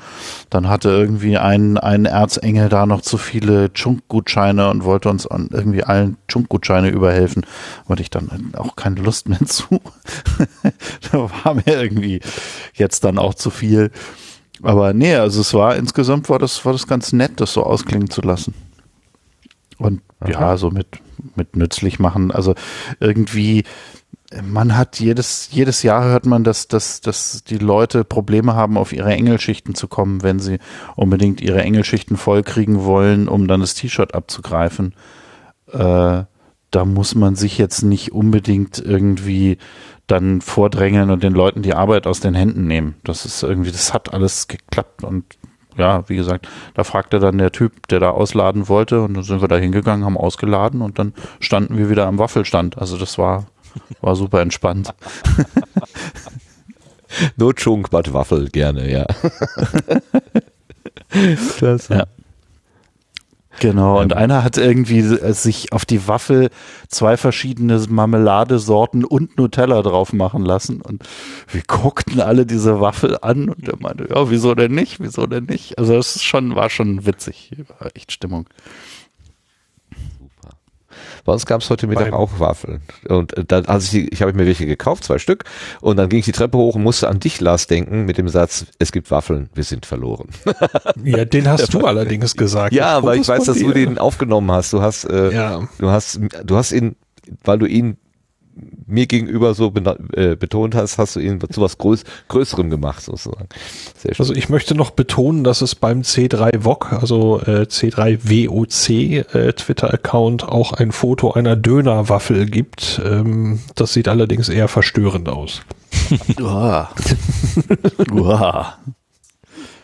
Es gibt auch herzhafte Waffeln. Also früher, als ich noch mehr gebacken habe, ähm, was heißt mehr, jetzt backe ich gar nicht mehr, früher, als ich noch gebacken habe, da habe ich tatsächlich mal mit herzhaften Waffeln experimentiert. Ähm, das waren Fettungetüme, aber lecker. Oh, kann ich nur empfehlen. Ja. Äh, wer hat denn noch Eindrücke und ein Fazit? Habe ich jetzt alle durch? Weiß gar nicht. Ähm, ja, äh, Ralf noch hat noch nichts geantwortet, aber Ralf muss wir ja fragen, nicht nur wie das Fazit war, sondern was passiert denn, was machen wir denn beim nächsten Mal? Oder ja, das was ja machen Menschen das nächste Mal? Ob ich das mache, ist ja die Frage. Bitte? Das, das ist ja das Gute. Ich bin da jetzt quasi raus. Das könnt ihr jetzt einfach mal entscheiden. Also das war, also für mich war es ein total komischer Kongress. Ähm, Komisch, weil, weil keine Frau dabei. Weil keine Frau dabei, großer Fehler, passiert mir auch nicht nochmal. Ähm, das heißt also nächstes Jahr wieder nur mit Kiddies, dann allerdings zwei. Das wird nicht gerade einfacher werden, so von der Logistik her.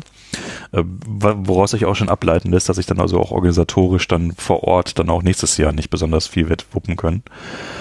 Ähm, aber äh, ich war total äh, bezuckert, wie, wie völlig reibungslos so die gesamte Orga dann vor Ort lief. Das hätte ich mir, äh, wie gesagt, so fast gar nicht vorstellen können. War total äh, geflasht und bin immer noch sehr dankbar und tiefenentspannt, dass das alles für alle Beteiligten sich so gut ausgegangen hat. Daumen hoch. Und äh, fragte mich dann trotzdem, wo meine Zeit ist. Hatte ich ja eben schon erzählt. Irgendwie ist äh, der Kongress schon so eine zeitlose Zone, wo irgendwie keine Sekunde Langeweile irgendwo aufkommt. Ich hadere immer noch so ein bisschen mit Leipzig insgesamt, muss ich sagen. Was aber, glaube ich, daran liegt, dass halt einfach Hamburg so eine Hammer-Location war. So dieses Verwinkelte und man konnte irgendwie, ich hatte den Eindruck, alle Leute haben da coolere Sachen gebaut, beziehungsweise die, die Sachen, die sie gebaut haben, wirken einfach in der etwas engeren Hamburg-Location beeindruckender und verstörender als jetzt so in Leipzig. Ich hatte diesmal in Leipzig schon stärker das Gefühl, wieder über eine Messe zu laufen, so muss ich sagen. Wurde auch in der Freak Show schon ein bisschen angesprochen, aber Ge genau, das hätte ich jetzt geplagt, dass wir da, dass wir da mindestens eine Viertelstunde, 20 Minuten genau über diesen Effekt gesprochen haben. Und ich finde, ich finde gerade die Haupthalle ist, also die, die Assembly-Hallen und so weiter, da, ja, da, da finde ich, da ist schon auch sehr, sehr Schönes gebaut worden, weil das mit den Schiffen und so weiter, das fand ich alles fantastisch. Aber mein Hauptkritikpunkt ist nach wie vor die große Glashalle. Die finde ich ist irgendwie von Arts and Beauty radikal unterspielt. Ja, also klar, da gibt's irgendwie den Punk-Späti und äh, die Cocktailbar, das passt schon alles, was da drin ist, aber irgendwie fehlt mir dafür, dass das so unglaublich großer Space ist mit dieser irren Kuppelkonstruktion, da muss man doch irgendwas machen können, was noch das Meer wieder nach Borg-Kubus und nach Zukunft und nach Weird und irgendwie äh, Blade Runner mit Zeppelin. Ich habe keine Ahnung. Irgendwas muss da passieren. Das ist halt ein großer Laser an einem Ende, aber das war's dann auch. Aber ich glaube, das ist auch immer echt so, so ein Punkt, so, okay, wer soll das mit welchen Ressourcen bitteschön irgendwie da diese äh, Trillionen Kubikmeter irgendwie denn bespielen? Ja? Also dieses dezentrale, jede Assembly guckt erstmal, dass ihr eigener Space so schön wie möglich wird. Das hat dann ja eben auch seine Vorzüge. Und dann ist klar, dass da nur noch bedingte Ressourcen für quasi so komplett übergreifenden Raum irgendwo vorhanden sind. Naja, mal sehen. Aber ich hatte, ich hatte auch den Eindruck, es ist eher noch weniger geworden im Vergleich zum letzten Jahr. Ich fand, letztes Jahr war noch mehr Arts and Beauty. Also beispielsweise die Durchgänge zur Glashalle, die waren letztes Jahr alle noch mit äh, LEDs voll gepflastert, dass man also durch so einen flashigen Lichttunnel lief. So, das war dieses Jahr auch schon alles nicht mehr. Aber Vielleicht habe ich auch einfach zu wenig gesehen. Oder man spart die Kräfte fürs Camp. Das kann ja auch sein. Das kann sehr gut sein. Ja, das wird natürlich dann auch nächstes Jahr in der Tat nicht einfacher, wenn die Leute durchs Camp total ausge, ja. ausgelaugt sind. Das ähm, in der Tat. Ansonsten so der, der Blick nach vorne. Also eigentlich finde ich, also wenn man nicht grundsätzlich jetzt wieder in Frage stellt, so ist die Location eigentlich gut und will man es wieder irgendwie zusammenführen und muss man das alles nochmal ganz anders denken, kann man auch immer alles machen, klar. Aber wenn man sagen würde, okay, man fährt jetzt eigentlich so mit dem Modell mehr oder weniger und guckt, wo, wo wird man was optimieren, wäre, denke ich, die naheliegendste äh, Optimierung, sich dann wieder zu überlegen, okay, nimmt man das VOG wieder mit rein oder macht man sogar eine eigene Videoinfrastruktur, die dann nur in äh, die Endpoints des VOGs letztendlich rein äh, spielt, aber wir haben die Sachen irgendwie selber äh, in der Hand. Ich grübel da in letzter Zeit auch viel über so, so ähm, iOS-Video-Streaming-Geschichten äh, nach, die man irgendwie mit relativ niedrigschwellig irgendwie ein paar iPhones auf Stative klemmen und damit irgendwie sowas machen. Ich glaube, da gibt es etliches, worüber man nochmal so nachdenken könnte. Das wäre, glaube ich, so die naheliegendste Expansionsstufe, so die man wieder haben könnte. Ansonsten finde ich, ähm, machte das alles schon einen ganz guten Eindruck. Die Trennung von Assembly und Bühne äh, war okay oder hat die auch Nachteile mit sich gebracht? Gute Frage. Hm, also ich habe auch auf dem Kongress häufig gesagt, weil es Leute schon gesagt haben, dass es sie stört, dass sie es schöner fanden, als es zusammen war. Den habe ich dann aber gesagt, na ja, erinnert euch aber dran, in Hamburg abends gab es eigentlich keine Assembly mehr weil dann, äh, sobald dort irgendwie die etwas populäreren Shows äh, gerollt wurden, konntest du den Sitzbereich komplett vergessen. Ja, der war so entweder dann auch von Fans okkupiert oder es war einfach so laut durch die PA, dass du da ohnehin irgendwie nichts mehr machen konntest. Das heißt also, diese, diese guten alten Zeiten äh, hat es halt vielleicht so in der, in dem Sinne gar nicht so wirklich gegeben. Ja. Was man natürlich überlegen könnte, ist, ob man sagt, okay, vielleicht, äh, es gibt ja irgendwie so Gerüchte, dass der Kidspace vielleicht nochmal wieder umzieht in eine andere Ecke und man sagt, okay, wenn man dann oben vor dieser Halle ist, dann könnten wir auch davor im Sendezentrums-Assembly hinbauen, wo jetzt quasi dieses Jahr der Kidspace war. Hätte man sogar noch irgendwie Tageslicht und sowas. Ne? Ähm, dann hätte man quasi dann eben drinnen dann die äh, die, die Live-Bühne und direkt äh, vor den Toren dann halt die Assembly. Aber keine Ahnung, ob der, der Raum dann irgendwie zur Verfügung stünde. Das ist jetzt alles also komplett ins Unorganisierte gesprochen. Aber mhm. nach, nachdenken kann man ja immer erstmal über alles. Aber ich finde jetzt so den jetzt in Leipzig konsolidierten Stand, äh, finde ich auf jeden Fall äh, erstmal total gut so als Ausgangspunkt. Also ich habe, äh, als ich das gehört habe, äh, Bühne und, und Assembly zu trennen, habe ich am Anfang gesagt, nee, das ist nicht, das taugt nicht.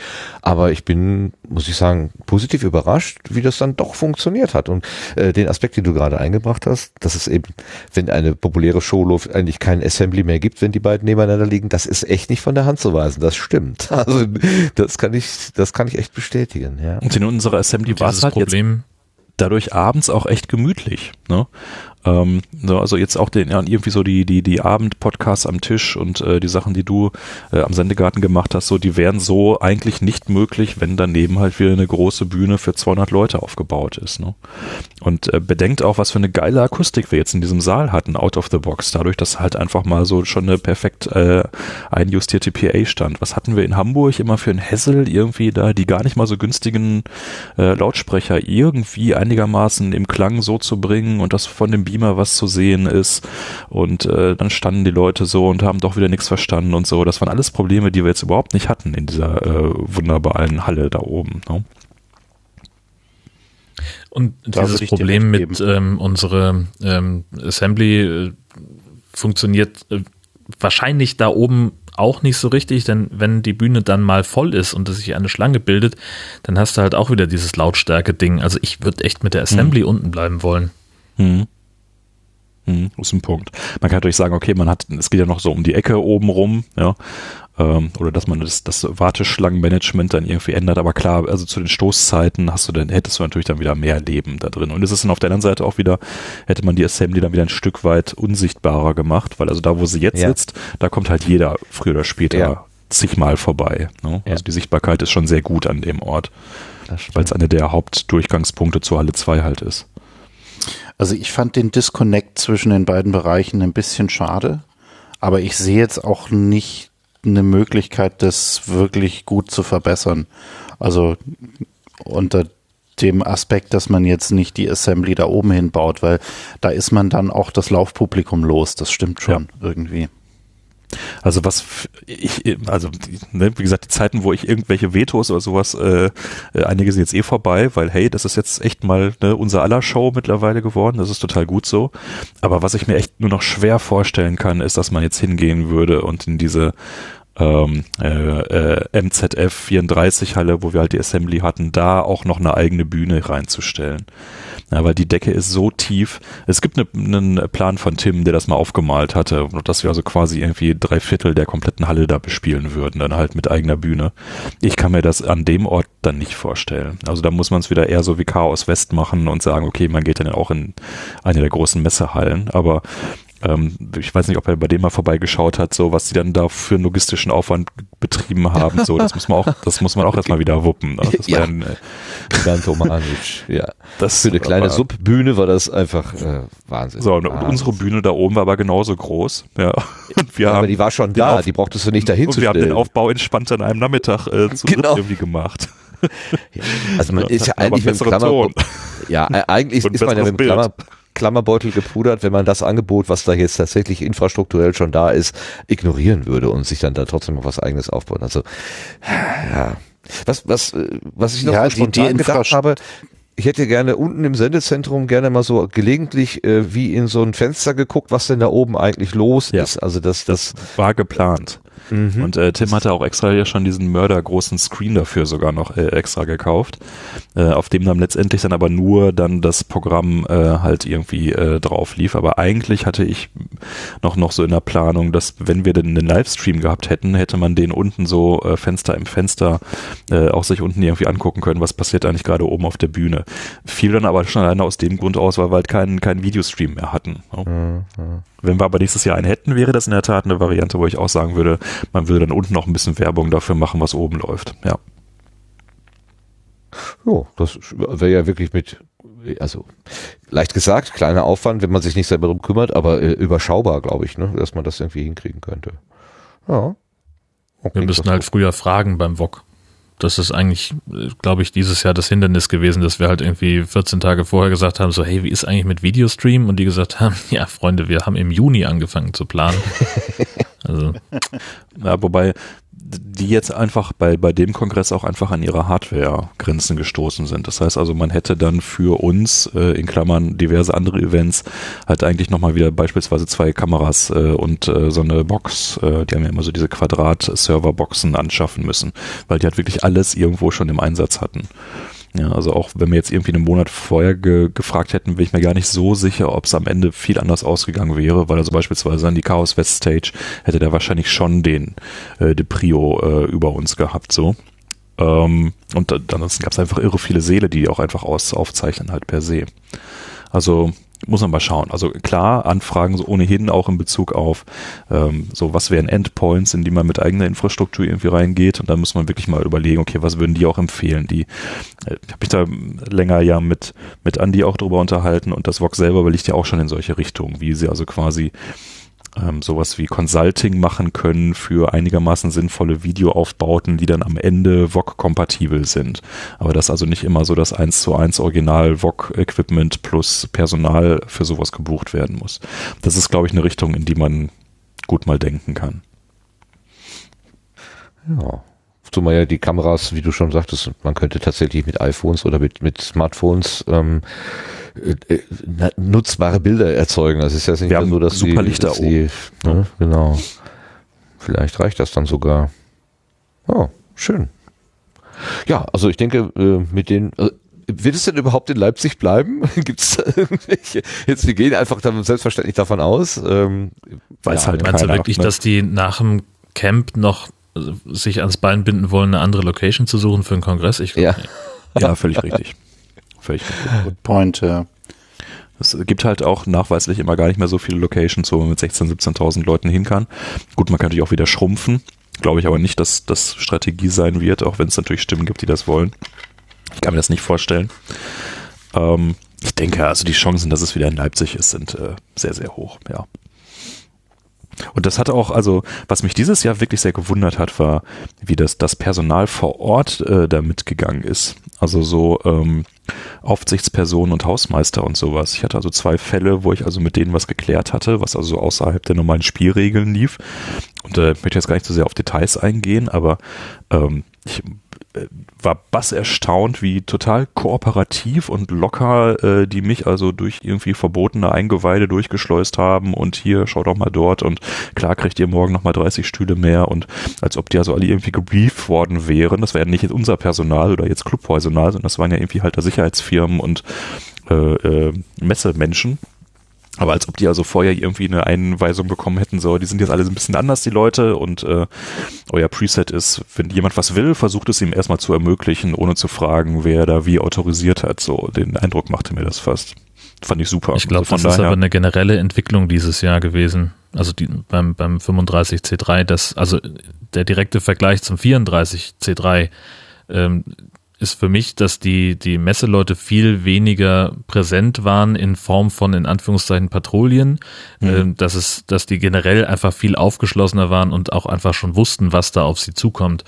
Ähm, und das, das hat mir einfach sehr, sehr gut gefallen, dass die auch ja anders auf uns eingegangen sind, hatte ich den Eindruck.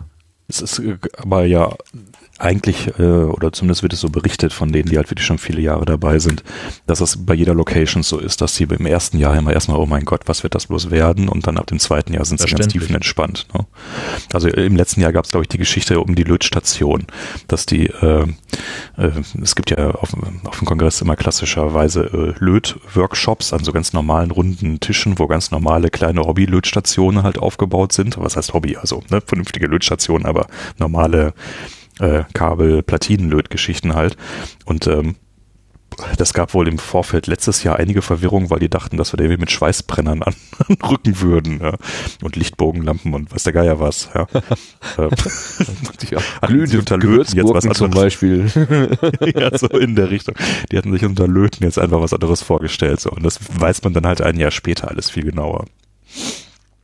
Naja, und Sie haben wahrscheinlich auch mitbekommen, dass der Club selber ja auch strenge Grenzen setzt. Also ist ja nicht so, dass es jetzt eine komplett äh, freidrehende äh, Community wäre, sondern es gibt ja da auch Spielregeln. Die sind zwar ein bisschen weiter gefasst, aber auch da das ist, wird das ja auch auf, auf Sicherheit geachtet. ne? aber das, das muss man auch sagen. Also ich hatte ja ein bisschen den Kontakt dann immer so zu den, zu den offiziellen Leuten noch. Das hat dieses Jahr auch so total schmerzfrei funktioniert, obwohl wir halt so wahnsinnig spät dran waren ähm, war da also der, der allgemeine Goodwill so, ja, macht mal und wird schon und ist doch schön, ähm, war da also ganz deutlich zu spüren. Gute Sache. Das ist muss schön. auch endlich mal in den Club eintreten. das äh, schiebe ich jetzt auch schon seit sechs Jahren vor mir her. Das muss jetzt einfach mal passieren. So. Ja, ich auch. Ich habe noch eine Beobachtung geha äh, gehabt, äh, und zwar, als ich irgendwann mal durch diese, durch dieses Atrium da schritt, da waren so drei Reinigungskräfte. Ich habe die daran erkannt, dass sie solche, solche, solche typischen Reinigungsgefährte da so hatten. Jeder wie so ein Kinderwagen. Und die standen da zu dritt und unterhielten sich äh, und lachten und, und äh, waren guter Dinge. Also die, offenbar, sie mussten halt arbeiten, ne? aber sie haben eine kleine Arbeitspause gemacht und sie standen da zwischen all den Leuten und äh, das war, äh, wo ich auch gedacht habe, das war, also bei der Buchmesse beispielsweise wäre das ja undenkbar, dass sich da drei Reinigungsmenschen einfach dahinstellen und einen, einen Schnack halten so. Ähm, habe ich gedacht, was eine wunderbare, ähm, was, also anscheinend hat sich diese entspannte ähm, Lockerheit dann auch auf, auf das Personal direkt übertragen. Das fand ich ausgesprochen schön zu sehen. Das hat mir richtig gut getan. Den Eindruck hatte ich dieses Mal bei dem äh, Gastronomiepersonal. Sehr deutlich. Ja, das wollte ich auch noch. Das, ja, danke, sehr, dass du sehr, hm? Sehr deutlich äh, entspannter und zugänglicher, als es letztes Jahr, äh, also beim, beim vorherigen Kongress der Fall war. Mhm. Also zum Beispiel, dass ich sage, okay, ich möchte gerne auf den Pappbecher verzichten, kann ich die Tasse mitnehmen, ich bin ein paar Meter weiter, ich bringe die nachher zurück. Ähm, da waren sie also dieses Mal sehr viel vertrauensvoller und äh, unkomplizierter. Das hat ja. sich ja sogar bis auf den Globus äh, erstreckt, die äh, also dann Was? irgendwann einen, einen, einen Sonderaufbau im Getränkemarkt gemacht haben mit allen Chunk-Zutaten. Du musst also wirklich nur in den Getränkemarkt cool. rein und nach 20 Metern hattest du also einen Riesenberg Mate und Rum und alles andere. Ähm, und ich habe auch äh, so im, im Vorbeigehen äh, aufgeschnappt, wie sich eine Mitarbeiterin ähm, mit jemand anderem unterhielt und die sagten, ach ja, dieser Kongress, äh, das bringt uns ja schon immer sehr an die Belastungsgrenze hier im Markt, aber wir freuen uns eigentlich eigentlich jedes Jahr drauf. Und ich glaube, das ist ein ganz gutes Zeichen dafür, dass wir da angekommen sind, wenn sie uns nach Jahr zwei schon äh, als, als ja, Dauergäste wahrnimmt. Stimmt, die waren ja schon immer sehr da. schön. Genau, jedes Jahr. Super. Man, man, wird im Globus schon noch komisch anguckt, wenn man da mit dem Roller durch die durch die Regale fährt. Ist mir aufgefallen. Ja, komisch. Und wenn da dann im Roller noch irgendwie ein halber Weihnachtsbaum dran hängt, dann gucken sie noch doppelt komisch. Also da ist noch Luft nach oben. Naja, ähm, vielleicht hat der Marktleiter ja dann auch Angst um die anderen Gäste, die vielleicht nicht so schnell ausweichen können, wer weiß. Die müssen auch noch an den Öffnungszeiten arbeiten, aber sonst geht's. Meinst du, die sollten auch sonntags offen machen? Ja, oder halt also mal nach 20 Uhr. Hm, stimmt, 20 Uhr zu war irgendwie krass. Mhm. Auch die Dönerbude? Wahrscheinlich ja, ist ja auf demselben Platz. Ich glaube, dieser ganze Aber mit der könnte man ja mal anfangen. Ja. Äh, wenn man sagt, hier, äh, nach 20 Uhr kommen nochmal 400 Leute und wollen einen Döner essen, dann wird er wahrscheinlich Nach 20 Uhr könnte der die Bude aber auch einfach ein bisschen näher ranziehen. Das wäre noch einfacher. Ja, das wäre auch schön, hm. genau. Nicht schlecht. Ja, wunderbar. Ich glaube, wir haben es, ne? wir haben es in der Tüte, ähm, die ähm, Gedanken zum 35C3, zum Sendezentrum, zur Assembly, zur Bühne. Ähm, euch dreien sei ganz herzlich gedankt dafür, dass ihr den Einsatz gezeigt habt. Aber wir wollen die Tine nicht vergessen. Die ist ja, so ist wie du schon sagtest, äh, Ralf, sie ist leider etwas äh, kränklich da gewesen äh, zu der Zeit und nicht im Vollbesitz ihrer Kraft. Aber sie hat auf jeden Fall auch da mitgewirkt und wäre auch, glaube ich, heute Abend ganz gerne gekommen, wenn das nicht so gewesen wäre. Ähm, wir grüßen ganz herzlich, ich denke, in aller Namen darf ich das sagen, auch an dich, Tine. Du wolltest zuhören. Ich denke, äh, der Gruß wird ankommen. Uh. Ja, dann schließen wir das Kapitel ähm, 35c3 an der Stelle ab. Wir haben noch zwei, drei kleine Sachen im Querbeet. Ähm, machen wir einfach da an der Stelle weiter. Einmal bitte ins Querbeet.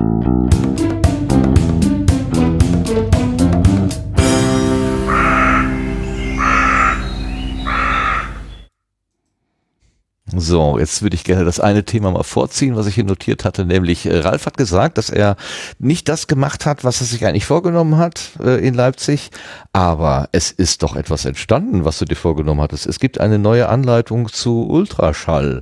Kannst du ein paar Worte dazu sagen, was Menschen da finden, wenn sie diese Anleitung anschauen? Ähm, ja, das ist eine Live-Aufzeichnung, dann stark gekürzt von einem Workshop, den ich dort auf dem Kongress äh, gehalten habe, mit dem Udo zusammen, auch Entwickler bei uns bei Ultraschall. Und das ist zum ersten Mal seit drei Jahren wieder ein, äh, ich glaube, 70 Minuten oder 80 Minuten, knapp 80 Minuten ähm, Durchgang, wirklich komplett durch das ganze System mit sämtlichen Einsteiger-Features und schon ein paar fort, fortgeschrittenen Features. Das heißt also vom, wie richte ich meine Hardware ein, über wie starte ich meine erste Aufnahme, über wie geht Studio Link, wie mache ich eine Live-Sendung mit On Air, wie das, was wir gerade machen, wie mache ich Kapitelmarken, ähm, Shownotes, äh, Metadaten, wie exportiere ich das Ganze als MP3, wie normalisiere ich es auf minus 16 LUFS, dass es auch alles schön laut ist. Das ist also so einmal so wirklich äh, quer durch. Und äh, wie gesagt, seit drei Jahren überfällig und ich werde jetzt wirklich versuchen, das jetzt äh, einmal pro Jahr zu machen, damit das nicht, nicht wieder so peinlich wird. Das gibt's jetzt endlich wieder. Hurra.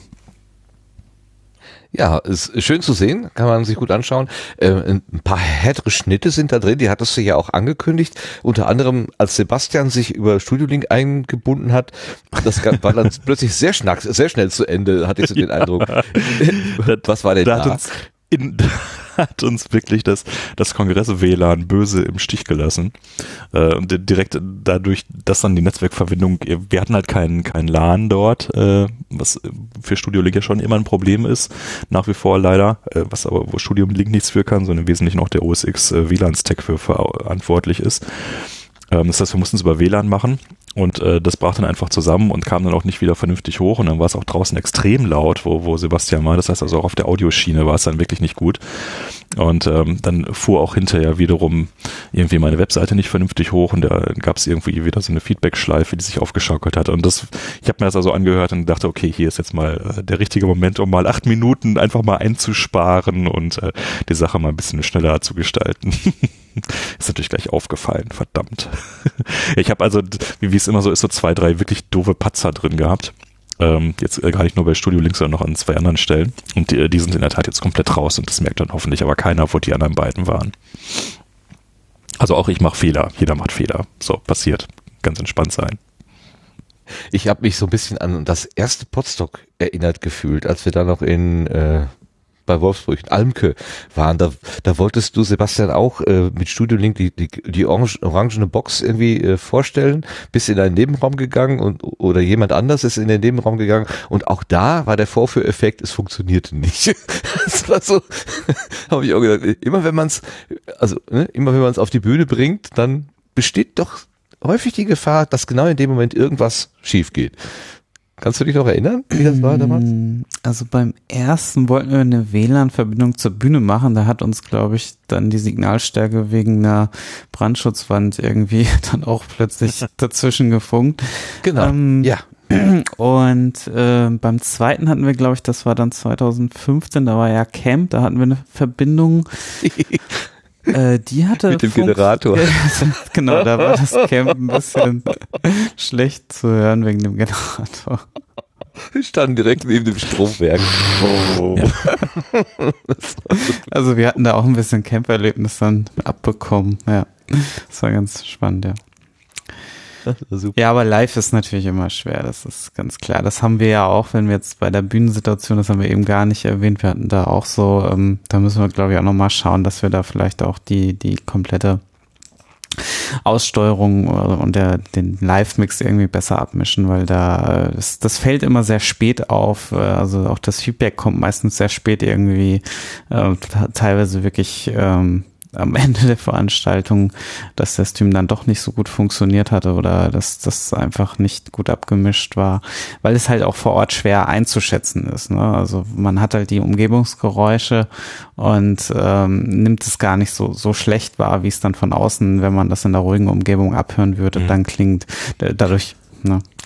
Das ist sehr, sehr guter Punkt. Das ist eine Sache, die, die, die mir auch noch aufgefallen ist, wo man gemerkt hat, dass das VOG nicht da ist, weil die für sowas halt nochmal eine andere Qualitätskontrolle haben. Das heißt also, die haben uns dann nämlich immer auf die Finger gehauen und gesagt, hier, Achtung, der Stream, ähm, das ist äh, arg verbesserungswürdig hier, weil die ja selber halt auch einen rausgegeben haben. Das müssen wir in der Tat nächstes Mal so machen, dass wir dann sehr stark abschirmenden Kopfhörer dann an eine wirklich Stream-Abhörstation quasi nochmal irgendwo dran bauen, wo jemand dann einfach den Job hat, äh, alle zehn Minuten mal äh, für 30 Sekunden in den Stream reinzuhören, ob das alles seine Richtigkeit hat. Ich glaube, da kommt man nicht drum rum. Und eigentlich ist auch die Zeit dafür, dass jemand das machen könnte.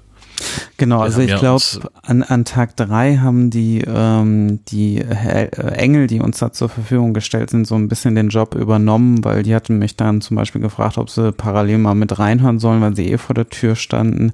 Ähm, und ähm, Feedback geben sollten, wenn irgendwas komisch ist. Und das hatte dann, glaube ich, sogar ganz gut funktioniert, ja. Aber darauf können wir natürlich nicht mal zurückgreifen wahrscheinlich oder ist halt nur situationsbedingt. Ne? Ja, ja da sind ja auch total so bei den anbieten. Bei den Helferschichten hatten wir uns ja sowieso auch so ein bisschen an dem Engelsystem orientiert, was es für, für Positionen auf den regulären Bühnen gibt. Und bei den großen Bühnen gibt es selbstverständlich auch einen Stream Observing Angel. Äh, sowas könnten wir natürlich auch einfach einführen. Denn wir hatten, also mein Gefühl war, dass wir bei einigen Punkten in einigen Schichten dann so ein bisschen Leerlauf hatten. Das kann man ja dann mit erledigen. Mhm. Also Learning fürs nächste Mal. Apropos Abschirmen, äh, da ist doch noch was gewesen, Ralf. Du hast einen Mikrofontest gemacht in einer abgeschirmten Kammer. Das war ja auch mhm. sehr schön. Wir wissen vielleicht noch, genau, das ist jetzt ein bisschen, genau, erzähl ruhig. Die mir einer dieser kooperativen Hausis äh, ermöglicht hat, ja. Äh, kann man, glaube ich, ganz kurz fassen, weil es im Sendegate äh, ganz gut publiziert. Können wir einen Link in die Shownotes packen. Ich habe einfach festgestellt, dass ich ähm, einen blinden Fleck habe. Ich habe ja schon mal vor irgendwie über zwei Jahren einen relativ großen Headset- und Mikrofontest gemacht und was dort viel zu wenig getestet wurde, waren Kleinmembranen Membran-Kondensator als Stabmikros. Also so Klassiker wie Rode M3 oder AKG äh, C1000S, äh, aber dann auch irgendwie noch diverse andere und insbesondere da halt so alles, was Rode, Rode heißt es jetzt, ne? Ich wurde nochmal korrigiert, äh, wie es ausgesprochen wird, äh, was von der Firma Rode äh, so angeboten wird. Dann hatte ich vorher einen Aufruf gestartet, wer kann Mikros mitbringen, weil die wollte ich mir nicht alle selber kaufen und habe die dann äh, an einem verwunschenen Ort, ähm, äh, dank eines, wie gesagt, sehr kooperativen Hausis dann testen testen können. Die Ergebnisse sind in der Tat so, für mich selber ein bisschen schockierend, aber muss man jetzt so hinnehmen, dass wir unsere geliebten Bayer Dynamics DT 279 mal gerade so im unteren Drittel irgendwo rumwerkeln. Also so, so ein richtiges äh, Kleinmembran, Kondensator, Stabmikro äh, bringt da nochmal einen deutlich schöneren Klang rein. Ist natürlich dann kein Headset mit allen bekannten Einschränkungen, aber wenn man wirklich guten Klang haben will, sollte man da vielleicht nochmal nachdenken. Schaut mhm. ins Sendegate, da könnt ihr euch das alles anhören. Ähm, es gibt da so einen schönen Videovortrag von einem Entwickler von Rode. Ähm, also die boosten anscheinend auch einige Frequenzbereiche, weil sich die Kunden das wohl wünschen. Äh, mhm. in den V-Verstärkern. Also insofern machen die da auch ein bisschen mehr Magie schon im Vorfeld, um äh, ihren Kunden da zu gefallen. Ähm, mhm. Tatsächlich auch. Mhm. Interessant, interessant. Du, ähm, hast doch auch äh, da mehrere von äh, bei dir im äh, Sendegarten gehabt, ne? Du hast doch auch M3 genau, ich da, oder? Genau, M3 und das mhm. NTG2 Richtmikrofon mit Schiebeschalt. Nee, ohne Schiebe. Das eine hat, das hab ich, äh, genau, das habe ich glaube ich auch im NTG 1 hat keine, keine eigene Speisung. Das äh, NTG 2 hat eine eigene Batterie drin die mir natürlich auch prompt schon ausgelaufen ist. Und nur weil Lars so nett war und das ganze Mikro auseinandergenommen, äh, gereinigt, gelötet und wieder zusammengebaut hat, funktioniert es überhaupt noch. Dankeschön nochmal dafür. Genau, die hatten wir auch beide drin, sowohl das Einser als auch das Zweier sind beide auch jetzt in dem Test drin. Und äh, jetzt auf das Subscribe im März äh, werde ich wieder aufrufen, um noch so ein paar Klassiker nochmal abzugrasen. Ja, dann bringe ich dir auch das Reporter nochmal mit. Ja, sehr gerne. Na super. Ja, also ich habe äh, dieses Interview, was ich da mit den Podcatchern, also Moritz und Stefan geführt habe, die hat der der Stefan hatte so relativ kleine äh, äh, Mikrofone, die man so als, als Stereo-Mikrofone im Doppelpack so zu kaufen kriegt. Äh, ich weiß gar nicht, ob das AKG auch war. Und die, die, die, die, die Qualität war erstaunlich gut. Also ich war wirklich verblüfft, was, was da herausgekommen ist am Ende auch gegen den ganzen Lärm, der da war. Also da hat auch Phonik in Verbindung mit äh, dieser Aufnahmetechnik wirklich was richtig Schönes abgeliefert. Das war beeindruckend. Schön. Also, guck mal, Ralf. Du hast nichts von dem gemacht, was du dir vorgenommen hast. Du hast ein neues Video, du hast einen Mikrofontest gemacht. Ja, Bitte. Ja. Ja. Also. Ja. Hast du denn noch Pläne? Zum Beispiel zur Subscribe 10, die ja demnächst ansteht. Das wäre unser nächstes Thema. Ähm, mich, mich, mich auch dort raushalten. nee, das ist, äh, das, gehst das du Narrativ, hin? Oder? Das, das Narrativ setzt sich fort. Ja, ja, ich werde ich werd schon hinfahren. Ähm, aber auch dort hat sich jetzt dann eben auf dem Kongress äh, dankenswerterweise jetzt ein, ein Orga-Team gefunden, weil ich halt dann auch wieder gesagt habe, okay, ich, ich kann es nicht machen, weil dann bald mit Kind 2 unterwegs und äh, hochschwangerer Claudia und so weiter.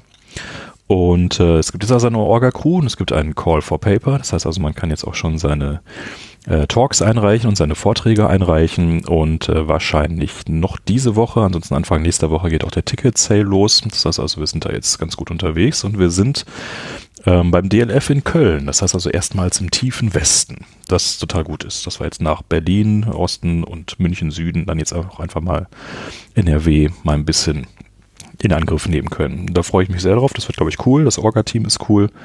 Ähm, die Location ist der Irrsinn. Wir sind auf einer einzigen äh, im Erdgeschoss oder so viel irgendwie rauf und runter, was glaube ich auch so community-mäßig gut passen wird.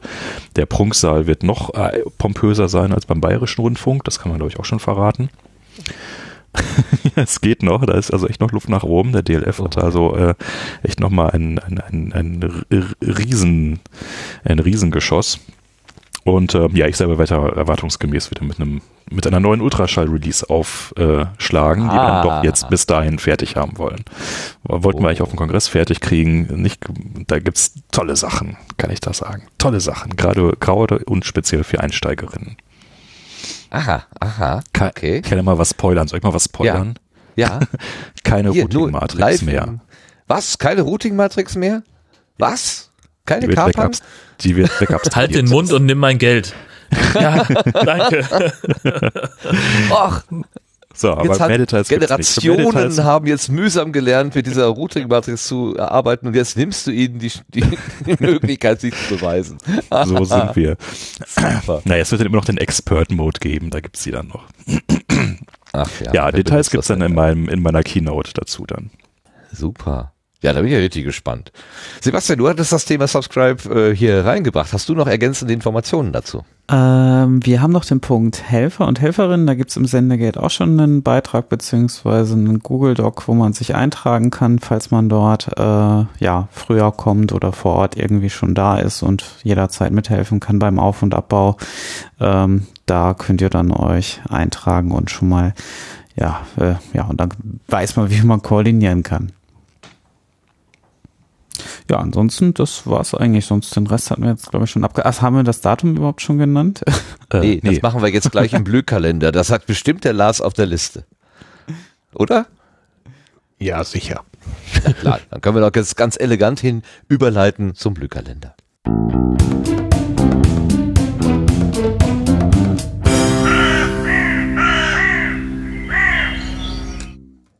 Es hätte eine ganz elegante Brücke werden können, aber oh gut, sie ist halt nur halb elegant. Ähm, die Frage ist, wann findet die Subscribe statt? Ist sicherlich eine Antwort auf die Frage, welche Termine gibt es denn überhaupt im Podcastland in den nächsten zwei, drei Monaten? Und das hat wie immer der Lars für uns. Ja, genau. Und der Lars hat das äh, wie immer im Sendegate zusammengetragen. Dort gibt es ein Termin-Wiki. Und wenn dort eben ein Termin nachgetragen wird, dann taucht er hier auch im Sendegarten auf.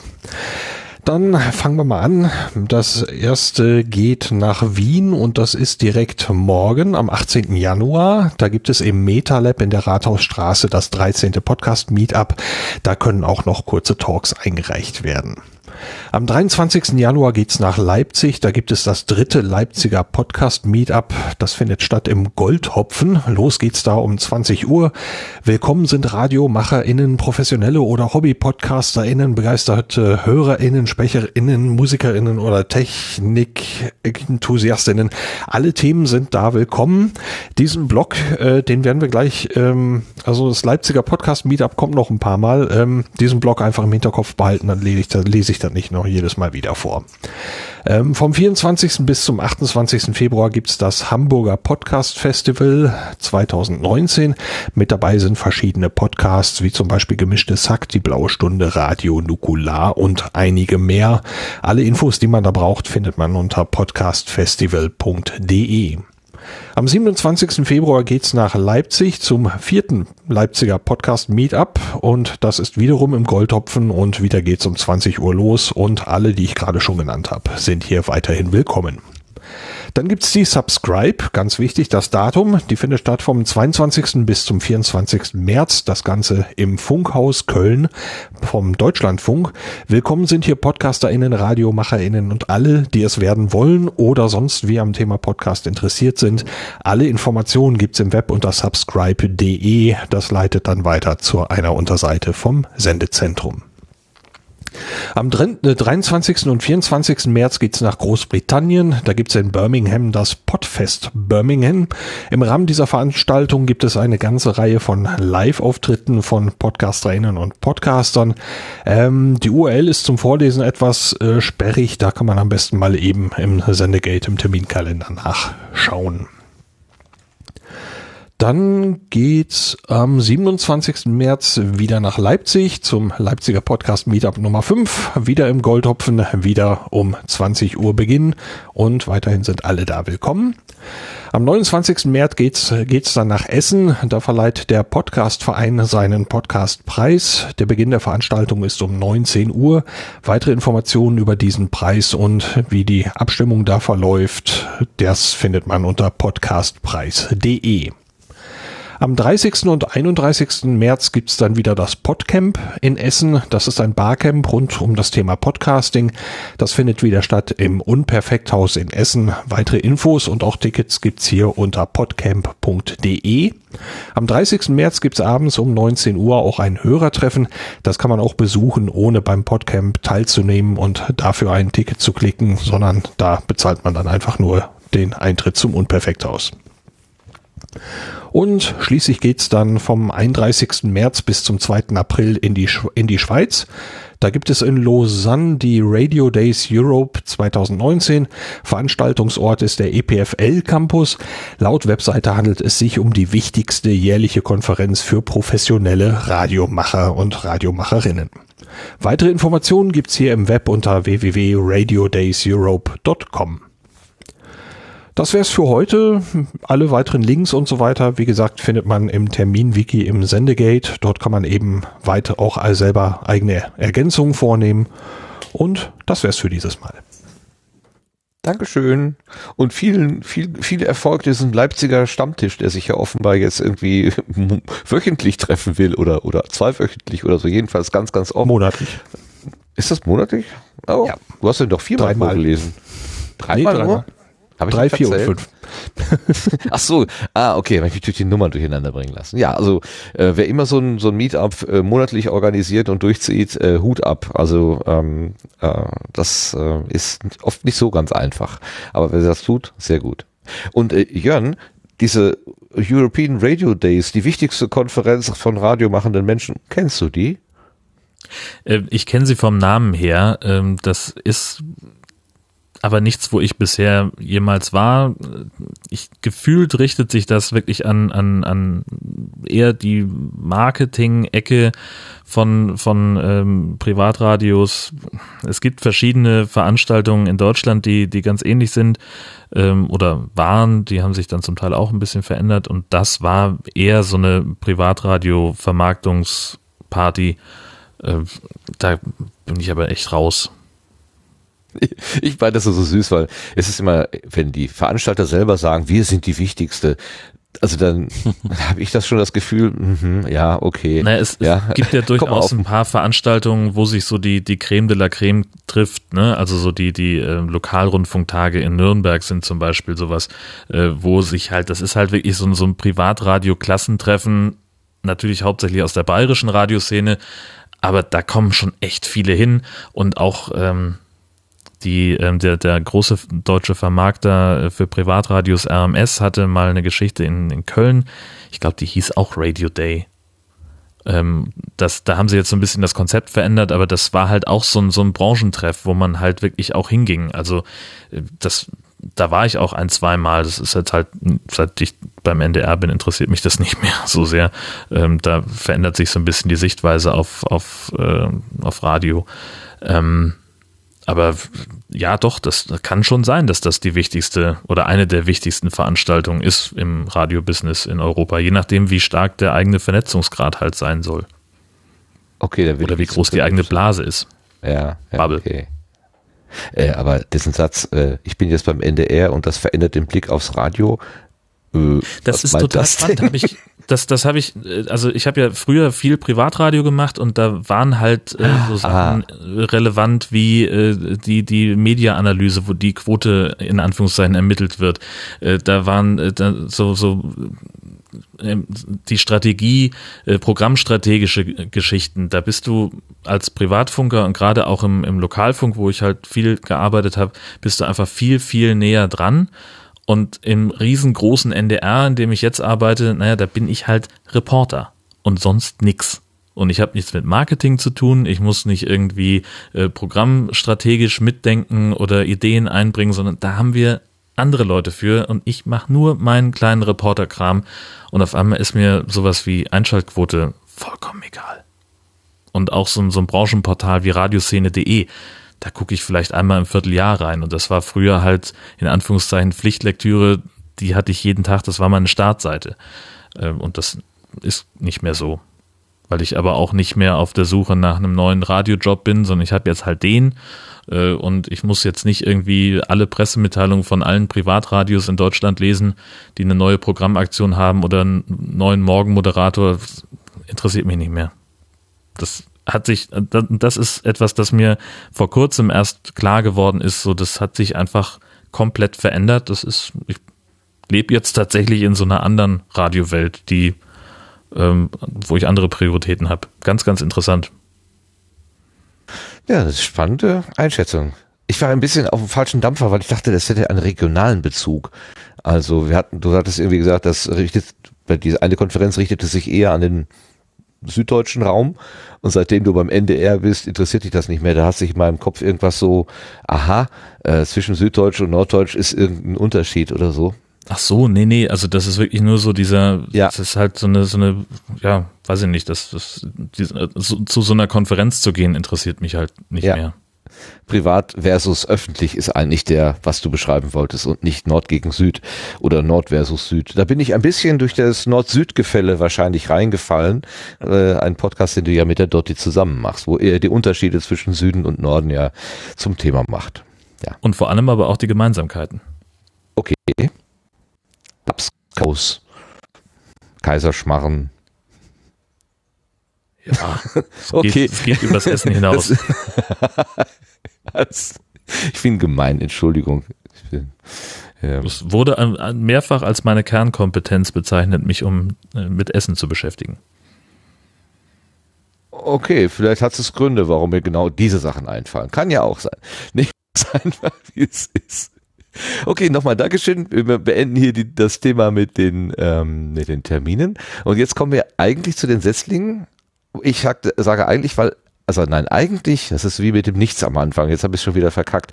Ähm, dieser Setzlinge-Punkt, den wollte ich heute eigentlich auslassen, bis mir dann einfiel, dass ich ja beim Pottruhe letztens, am 4. Januar, direkt daneben gesessen habe, wie jemand sein Erstlingswerk veröffentlicht hat. Und wenn ich das ausgelassen hätte als Setzling, ähm, das hätte man mir als Absicht und äh, pure Bosheit unterstellt. Und da ich da nicht so bosartig bin, äh, wie es sich vielleicht anhört, kommen wir jetzt dann doch zum Setzling. Es ist genau einer, den ich mitgebracht habe.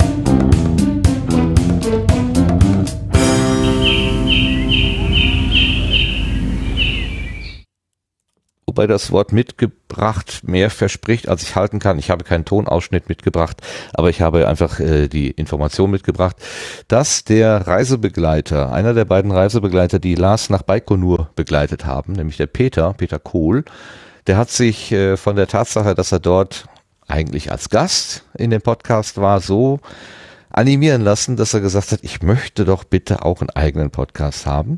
Und er hat einen Podcast auf die Welt gebracht. Der heißt äh, Botenstoff. Und er heißt im Untertitel, ah, wie heißt er hier, der Biologie-Berufe-Podcast. Denn Peter ist Biologe und als Biologe hat man eigentlich so wenig ähm, oder sagen wir mal besondere Berufsbedingungen. Ähm, ähm, Biologen werden alles, äh, ist so sein, äh, sein, seine einleitenden Worte. Biologe werden alles, ähm, nur selten arbeiten sie am Ende noch als Biologen und so wieder verschiedene Kolleginnen und Kollegen mal vors Mikrofon bitten und die sollen dann über ihre Art äh, der Lebensweggestaltung erzählen. Die Nullnummer ist draußen, die eigentlich mehr ist als eine Nullnummer, weil er da mit seinem Freund und mit Studienkollegen ähm, auch schon viel ins Thema einsteigt und nicht nur eine Beschreibung des Angebotes macht, sondern eben auch schon aus dem aus dem Leben aus dem Lebensweg von zwei Biologen ganz viel berichtet wird. Ähm, der Geburtshelfer, das darf ich glaube ich verraten, ist der Lars. Der hat ganz viel da mitgewirkt. Bist du ein bisschen stolz auf den Peter, Lars?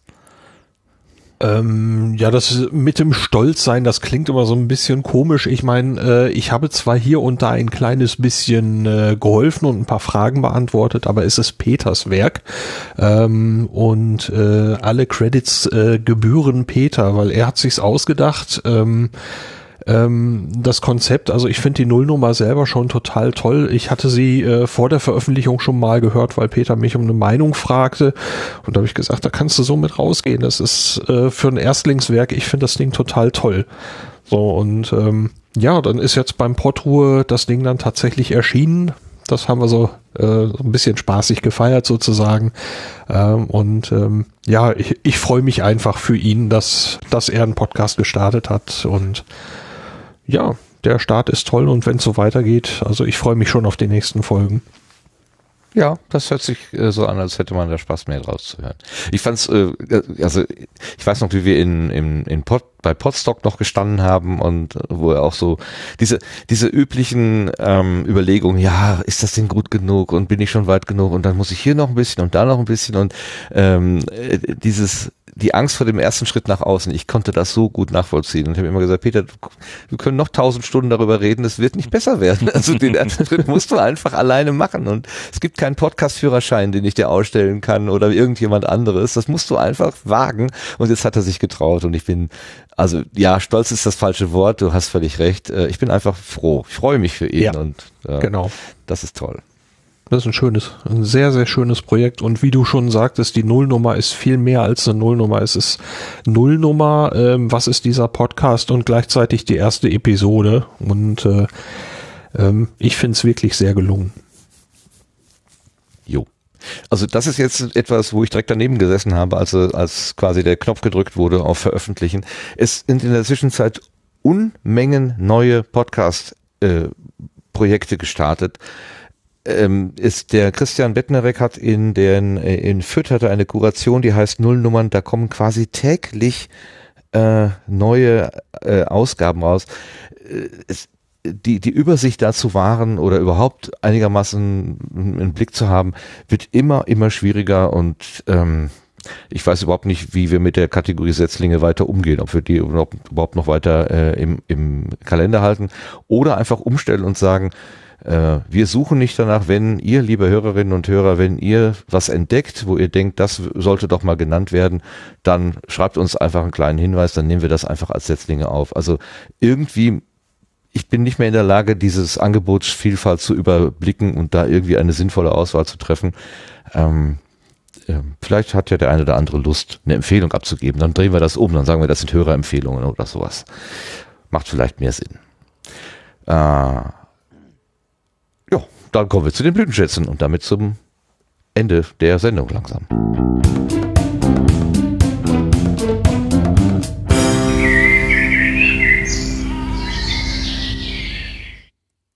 Ich fange mal ganz dreist an. Äh, jeder von uns hat wahrscheinlich so eine Bugwelle von Podcasts, die er irgendwann mal noch hören will. Ich glaube, mein Zähler steht auf irgendwie 50 Stunden oder so, wo ich noch was hören will. Und ähm, oft ist es so, ich nehme aktuelle Sachen vor. Also zuerst, die, die lasse ich dann abspielen, aber dieses, was da so im Speicher ist, das rutscht dann doch ab und zu mal so nach. Da weiß ich manchmal gar nicht mehr, dass ich das mal irgendwann ausgewählt habe.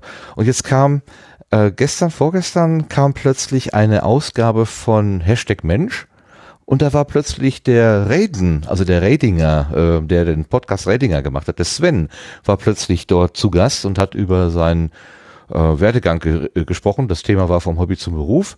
Und ich muss sagen, das hat mich total gefreut, eine Stimme, die jetzt lange nicht gehört äh, zu hören war, weil der Radinger hat ja den, also der Sven hat den Radinger Podcast vor einem Jahr oder was eingestellt ähm, oder länger schon.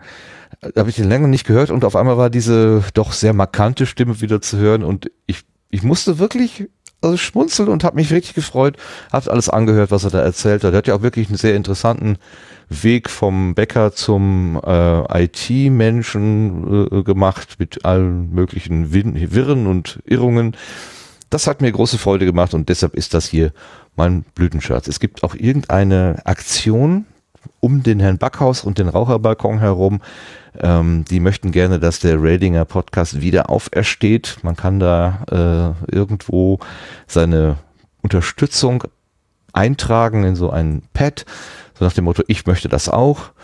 Ähm, ja, das ist schön, aber wenn der Reden nicht will, also der Sven, dann hat das ja alles keinen Sinn. Also das ist der Einzige, der sagen könnte, er wollte wieder auf Sendung gehen. Jedenfalls habe ich mich sehr gefreut. Hashtag Mensch ist sowieso ein schönes Projekt. Das ist ja von der Lara, ähm, die wir als Auslandsschweizerin kennengelernt haben, die aber heute ja nicht mehr diesen Beinamen trägt. Also ähm, Lara und eine ganze Crew um sie herum machen Hashtag Mensch. Und da ist eben in der Folge vom Hobby zum Beruf der Rädinger zu Gast.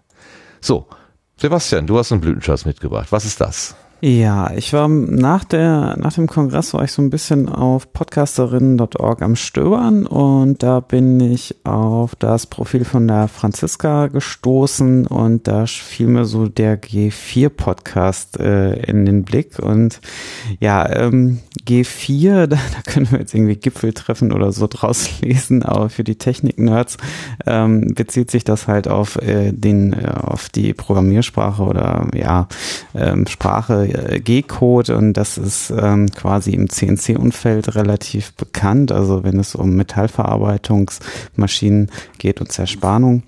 Und also G4 selber steht für pausieren und so haben sie ihren Podcast genannt. Also sie unterhält sich da, glaube ich, mit äh, Frank. Und die beiden sind relativ lange da schon. Der Frank ist, glaube ich, ein bisschen länger schon in dem äh, Feld tätig. Und ja, sie bieten halt einmal einen kompletten Einblick in ihr Berufsfeld, also wie auch ihr Schichtsysteme funktionieren mit Tag, Früh, äh, Spät und Nachtschichten ähm, und was sie so im Arbeitsalltag erleben und halt gehen auch verschiedene Themenkomplexe im CNC-Bereich an und das fand ich jetzt sehr spannend und da habe ich jetzt so alle Folgen mal durchgehört. Ja, das ist mein Blütenschatz. Jetzt kennst du alle Sparentechniken, Zerspannungstechniken auf äh, rauf und runter. Äh, ja gut, ich muss sagen, ich äh, bin selber da ein bisschen geprägt, weil ich A, verschiedene Praktikas und äh, auch selber einen Beruf erlernt habe, in dem Metallverarbeitung äh, zum äh, zur Ausbildung gehörte. Insofern bin ich da nicht ganz unbefleckt. Aber klar, auf dem Level, wie die beiden das spielen und auch mit der Berufserfahrung habe ich das natürlich nicht und dementsprechend habe ich natürlich auch einiges dazu gelernt.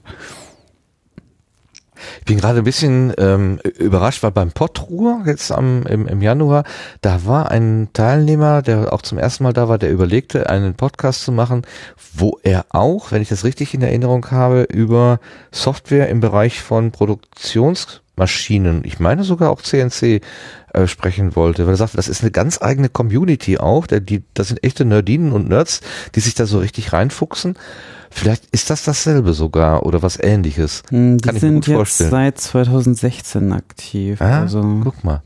Ja, ich meine nicht dasselbe Angebot, aber hm, so, dieselbe, hm. äh, dieselbe äh, äh, Nische sozusagen. Ja, ja, ja. Hm, das meinte ich damit. Genau. Spannend, spannend.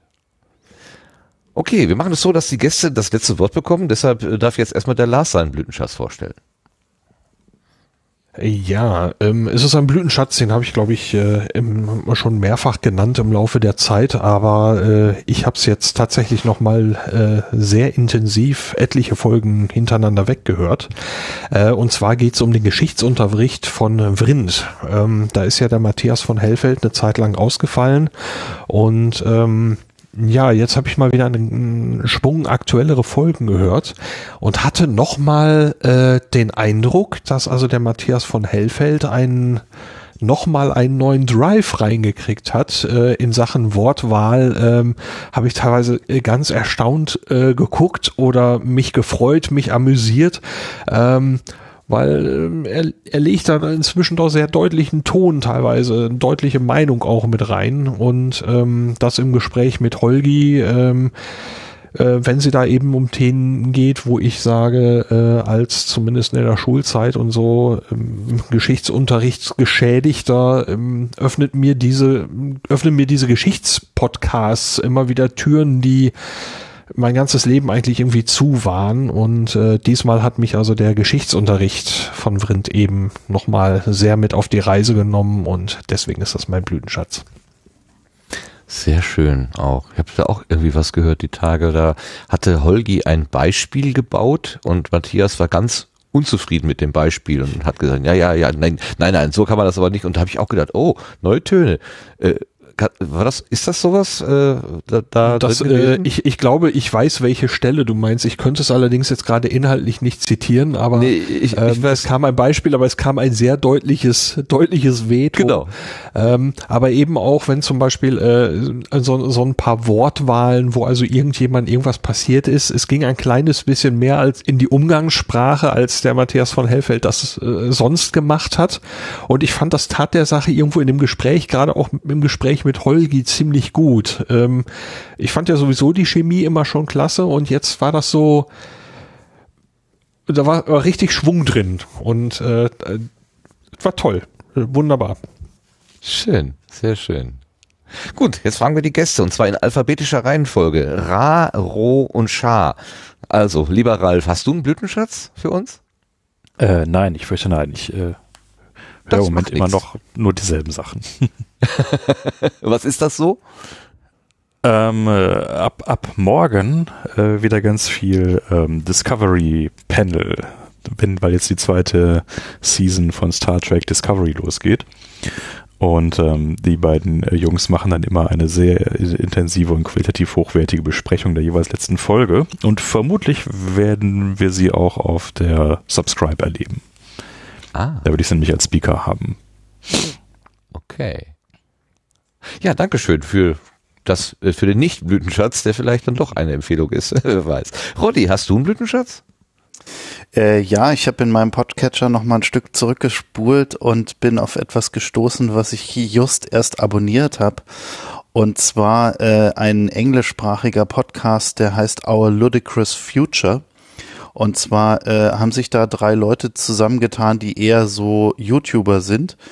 Ähm, Joe Scott von äh, Answers with Joe, äh, Tim Dodd, der nennt sich auf YouTube äh, The Everyday Astronaut und Ben Sullens von Teslanomics, ähm, der ist so ein Zahlengeek. Und äh, die sprechen so über dies und das, äh, was sie so interessiert. Die letzte Folge war ganz lustig, weil sie haben ein neues Segment eingeführt mit dem Namen Why Don't They Just? warum machen die nicht einfach das und das? Und da haben sie darüber sinniert, dass ähm, Tesla, äh, Tesla sage ich schon, SpaceX, die jetzt gerade dabei sind, ähm, zu versuchen, die, die, ähm, diese Laderaumklappen, diese, ich weiß nicht, Cargo Fairings heißen die auf Englisch, äh, versuchen mit diesem Boot zu fangen. Während ja, so das Bild habe ich gesehen. Jo. An, an, so einer Art Gleiter heruntergleiten ja. und dann haben, haben sie sich überlegt, warum die nicht einfach ähm, da in diese Fairings Sitze einbauen, innen, uh, den Leuten äh, irgendwie Raumanzüge geben und sie einfach mitfliegen lassen und dann können die äh, mit den mit den Space Fairings da mit diesen Cargo Fairings wieder zurück auf die Erde und werden dann von dem Schiff aufgefangen. Fand ich fand ich irgendwie eine lustige lustige Idee. Das ist natürlich Quatsch, aber irgendwie äh, da kann man mal schön spekulieren. Also das fand ich ganz nett. Ähm, wie gesagt. Our Ludicrous Future ist so mein Blütenschatz. Future. Vielen Dank, das klingt gut. Ich habe da so einen kleinen Videoausschnitt gesehen, wo, wo das war ein, äh, das war eine Fairing, also eine, äh, wie heißt denn, wie heißt denn das? Äh, äh, Lars, was ist das richtige Wort für Fairing? Äh, Cargo Fairing, also die Lade Nutzlast, Nutzlastabdeckung. Verkleidung. Ja, Nutzlastverkleidung, genau. Ja. Ähm, also das, das sind zwei so große, zwei oder drei Halbschalen, je nachdem wie das konstruiert ist, die dann eben, äh, sobald die Rakete die Atmosphäre durchdrungen hat und dann eben keine großartige Reibung mehr zu erwarten ist, dann werden die halt abgesprengt. Die dienen halt zum Schutz der Nutzlast und äh, SpaceX möchte auch das wiederverwenden und hab, genau. ich habe so einen Test gesehen, wie sie so eine so eine Halbschale irgendwie vom Hubschrauber äh, ja, abgelöst haben. Die ist dann halt geflogen an einem Fallschirm und sollte unten von einem Schiff, auf dessen Oberdeck ein riesiges Netz aufgespannt war, aufgefangen werden. Und sie ist ungefähr zehn Meter neben dem Schiff dann gefahren, obwohl das Schiff mit aller aller Kraft dann noch versucht hat, dahin zu fahren, wo dieses Ding runterkam. Äh, ja, war es war sehr knapp. Und genau auf das bezog sich das, glaube ich, auch, Super. Dieses, diese Spekulation. Der lapidare Kommentar bei Twitter war ja auch so close. ah, die machen eine, also die machen Sachen möglich, wo man, also es, es sieht dann, ach ja, naja, wenn man die, ja. wenn man diese, diese Nutzlastverkleidung wiederverwenden kann, dann spart man eben auch die eine oder andere Million ein, die das ja, kostet, so ein Teil zu bauen. Und da sagt Elon Musk zu Recht, komm, wir versuchen mal, dass wir diese Teile irgendwie fangen und wiederverwenden können. Ja, macht ja total Sinn. Ne? Immer dieses ins Meer schmeißen ist ja auch irgendwann mal so aus der Nachhaltigkeitsperspektive vielleicht nicht so das Glückste. Da kann man es ja besser wiederverwenden, ja, hm. wenn es geht. Ja. Naja, ich glaube, sie machen es aus, aus reinen Kostenerwägungen, weil also so viele Raketen starten ja nun auch nicht, als dass das jetzt das Meer nachhaltig verschmutzen würde. Aber es ist natürlich trotzdem das besser, auch die Dinger zu fangen. Jahre ja. Gerade äh, in den letzten Wochen hatte ich das Gefühl, es würde täglich eine Rakete fliegen, hatte ich so den Eindruck. Da waren die ja, Inder, da war die haben was so rumgeschossen, dann haben die Chinesen was geschossen, dann haben, also. Ja, es war ein bisschen was los in letzter Zeit, das stimmt. Ne? Meine ich doch. Gut, dann kommen wir zum Jörn. Hast du einen Blütenschatz für uns hier? Na, also eine konkrete Folge fällt mir schwer zu benennen, aber ein Projekt finde ich gerade ganz, ganz fantastisch und zwar Minutenweise Matrix ähm, von ähm, Arne Ruddert, äh, Bastian Wölfle und Alexander Waschkau, die sich äh, Matrix angucken und in jeder Podcast-Folge genau eine Minute von diesem Film besprechen. Und zwar sehr, sehr detailliert und äh, also wirklich Frame für Frame zum Teil. Sie haben dann jetzt äh, auch immer mal einen Gast, also es sind dann immer drei Personen, die aufzeichnen ähm, in wechselnder Besetzung und äh, diese äh, Folgen erscheinen tatsächlich werktäglich. Äh, und wie ich gehört habe, ist das ganze Projekt irgendwie 137 Folgen lang und die sind auch schon alle fertig produziert, werden nur noch veröffentlicht. Ähm, und das ist sehr, sehr cool. Erstmal vom, von der Idee her, was sie irgendwie aus dem, ähm, aus dem amerikanischen Sprachraum geklaut in, oder adaptiert haben. Geklaut äh, haben sie es definitiv nicht, weil sie um Erlaubnis gefragt haben. Ähm, die Idee finde ich schon mal per, per se ziemlich cool und wie sie es dann auch noch machen, ähm, mag ich auch ganz gerne haben. Was mir so ein bisschen fehlt daran, ist tatsächlich, ähm, dass sie so ein bisschen sich den Überbau mal äh, angucken, was da so philosophisch und so weiter dahinter steckt. Das hat eine Folge von den Kack- und Sachgeschichten sehr, sehr toll aufgemacht. Ähm, da also funktioniert die Kombination sehr, sehr gut. Kack- und Sachgeschichten über die Matrix sind ungefähr vier Stunden und danach dann gerne Matrix, äh, minutenweise Matrix anhören und dann hat man permanent den Drang, nochmal Matrix zu gucken. Das kann ich mir gut vorstellen. Damit man, man dann auch erst merkt, was das eigentlich für ein Meisterwerk ist, dieser Film. Ja. Worüber die eigentlich reden. wie, wie, also es muss ja, wenn, wenn so viel Gesprächsbedarf über einen Film existiert, dann hat er ja wirklich einen Fußabdruck in der Geschichte hinterlassen. Das muss man schon sagen. Schön. Schöne Blütenschätze. Herzlichen Dank euch dafür, aber auch für die Teilnahme an dieser Ausgabe insgesamt, für eure Rückblicke und Ausblicke auf den Kongress und eure persönlichen Einschätzungen zu dem, was wir da erleben konnten. Ja, damit geht unsere Sendung zu Ende. Ich danke den Zuhörenden dafür, dass sie hier dabei gewesen sind. Und äh, ich sage jetzt Dank an den Jörn, das wir zuletzt gehört haben. Vielen Dank, dass du dabei warst. Möchtest du noch was sagen? Ein Gruß an deine, ja. deine Hörenden. Vielen Dank für die Einladung in erster Linie und äh, ja, schöne Grüße. Was machen denn deine äh, WordPress-Installationen? Ich las oh. heute schlimme Dinge. Oh, äh, fällt mir gerade ein. Hör auf. Ey, Entschuldigung. Viel lieber, viel lieber wieder meine Tasche irgendwie auf dem Weg zum Kongress verlieren. Das war nicht ganz so schlimm. Nein, also ich habe ähm, ich hab mich dumm angestellt mit WordPress und habe in eines äh, meiner äh, in eine meiner zahlreichen Installationen äh, irgendwo eine Schwachstelle eingebaut, die auch prompt jemand am vergangenen Montag, den 14. Januar ausgenutzt hat. Der hat da Schadcode äh, eingeschleust in eins der Verzeichnisse und auch ausgeführt, äh, weil ich die Dateiberechtigung Berechnungen falsch gesetzt hatte. Und jetzt war dann erst das äh, Blog von What's in Your Pants komplett weg und ich dachte, ja, ist ja kein Problem, ich habe ja ein Backup und äh, ähm, wollte das dann am Mittwoch einspielen. Das hat jetzt nicht so ganz gut geklappt, weil ich da was anderes zu tun hatte. Und äh, heute kam dann die E-Mail von Host Europe, die gesagt haben, so ja, wir haben dann ihrem Webpaket an mehreren Stellen Schadcode gefunden und haben jetzt mal sicherheitshalber erstmal alles deaktiviert. Wenn Sie daran arbeiten wollen, dann loggen Sie sich ins Backend ein und sagen Sie uns, mit welcher IP Sie online sind. Dann dürfen Sie zumindest aufs Frontend, also auf, auf die Seite wieder zugreifen. Ansonsten müssen Sie alles über FTP und MyPHP-Admin Quatsch machen und äh, ich komme nicht vor Sonntag dazu, das wirklich glatt zu ziehen. Und ähm, so lange sind jetzt halt auch alle Feeds nicht erreichbar. Und das ist natürlich äh, sehr ärgerlich, wenn du halt irgendwie, ähm, also ja, mit jeder Aktualisierung meines Podcatchers kriege ich halt vier Fehlermeldungen. Das ist ein oh. bisschen doof gerade. Und ich bin natürlich nicht der Einzige, der diese Fehlermeldungen bekommt, sondern alle anderen auch. Und das möchte man ja nicht so gerne. Nee, nee. Soll einfach nur funktionieren und dann, ja, ich bedauere dich sehr und mein, mein volles Mitgefühl ist bei dir, wirklich. Vielen Dank. Ja. Entschuldigung, dass ich das jetzt nochmal angesprochen habe, es schoss mir durchs Hirn, weil ich das vorhin gelesen habe und gedacht habe, oh fire away, away. Böse, böse. Ja, es ist ja nun mal, wie es ist. Ja. Ja, ich danke auch dem Roddy und möchte mich äh, bei ihm verabschieden. Du hast ja solche Probleme nicht, weil du ja keine eigene äh, äh, Podcast-Angebote im Netz hast, oder täusche ich mich?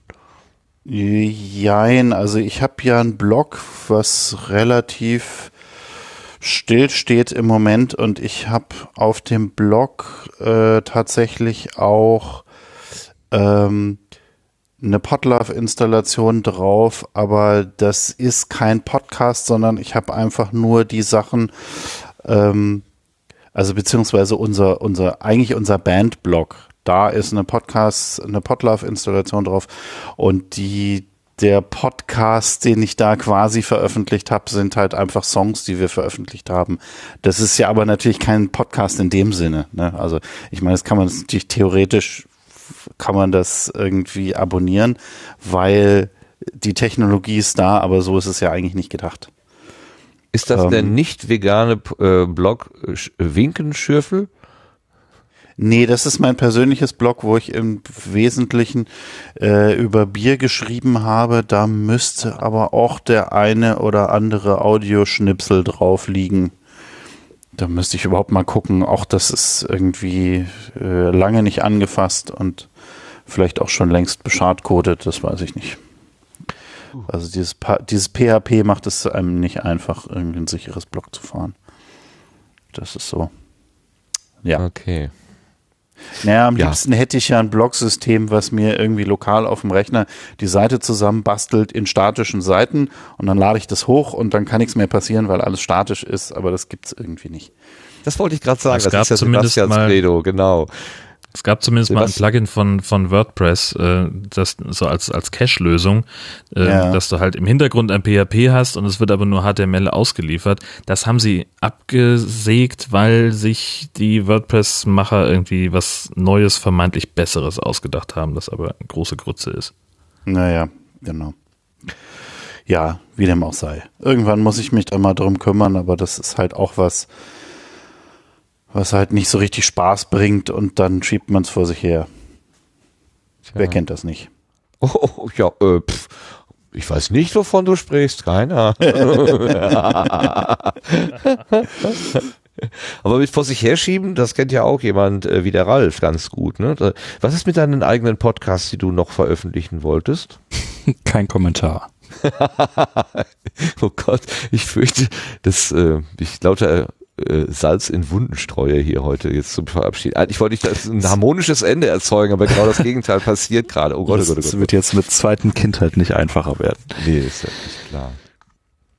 Gut, auch dir herzlichen Dank für das Dabeisein. Ähm, deine Angebote findet man im Wesentlichen im Sende Gate. Da ist von dir eine Menge drin. Du bist ja auch der Moderator oder einer der Moderatoren dort und sorgst da auch für Ordnung, wenn da mal Unordnung entsteht. Ja. Okay, machen wir es nicht länger, als äh, es Not tut. Verabschieden ist immer schwer, aber muss einfach sein. Ich danke eben auch ganz besonders den Sendegarten-Kollegen Lars und Sebastian. Dankeschön, Lars. Dankeschön, Sebastian. Gerne. Wie immer gerne. Super. Ja, danke und, euch. Ne? ähm, genau. Wir hatten vorher spekuliert, für eine Stunde zu machen. Das hat natürlich wieder wunderbar nicht hingehauen. Entschuldigung, Lars. Ähm, aber es ist noch vor Mitternacht. Also vielleicht ja, wie kommst du da drauf, dass wir nur eine Stunde machen?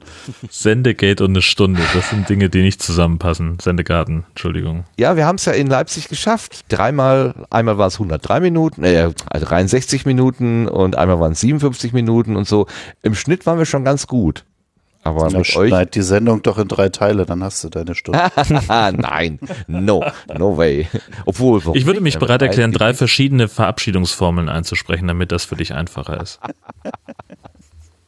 Das war für Sie Jörn Schaar, NDR Welle Süd. Oder das war für Sie Jörn Schaar, wenn NDR Welle West. Das war für das Sie. Das ist übrigens Schaar, etwas, das es tatsächlich NDR gibt. Welle Nord.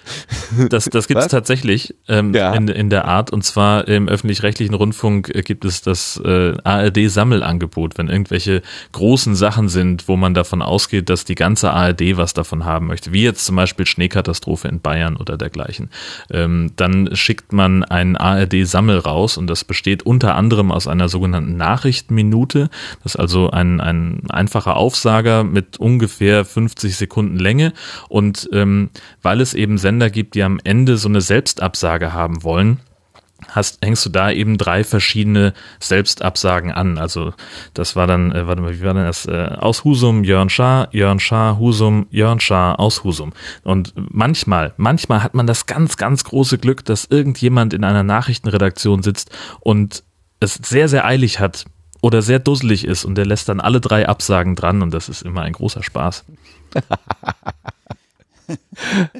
Ich nehme ein Wort mit von, von heute. Äh, das ist so ein bisschen wie Daniela mit ihrem äh, äh, Museumspodcast. Sie hat ja auch gerne immer ein, ein Wort mitgenommen. Selbstabsage. Das muss doch jeden Motivationstrainer irgendwie in die Verzweiflung treiben. Super. Okay, jetzt machen wir ganz schnell Schluss und vielen Dank fürs dabei sein. Bis zum nächsten Mal. Tschüss zusammen. Ja, tschüss. Tschüss. Tschüss. tschüss. tschüss.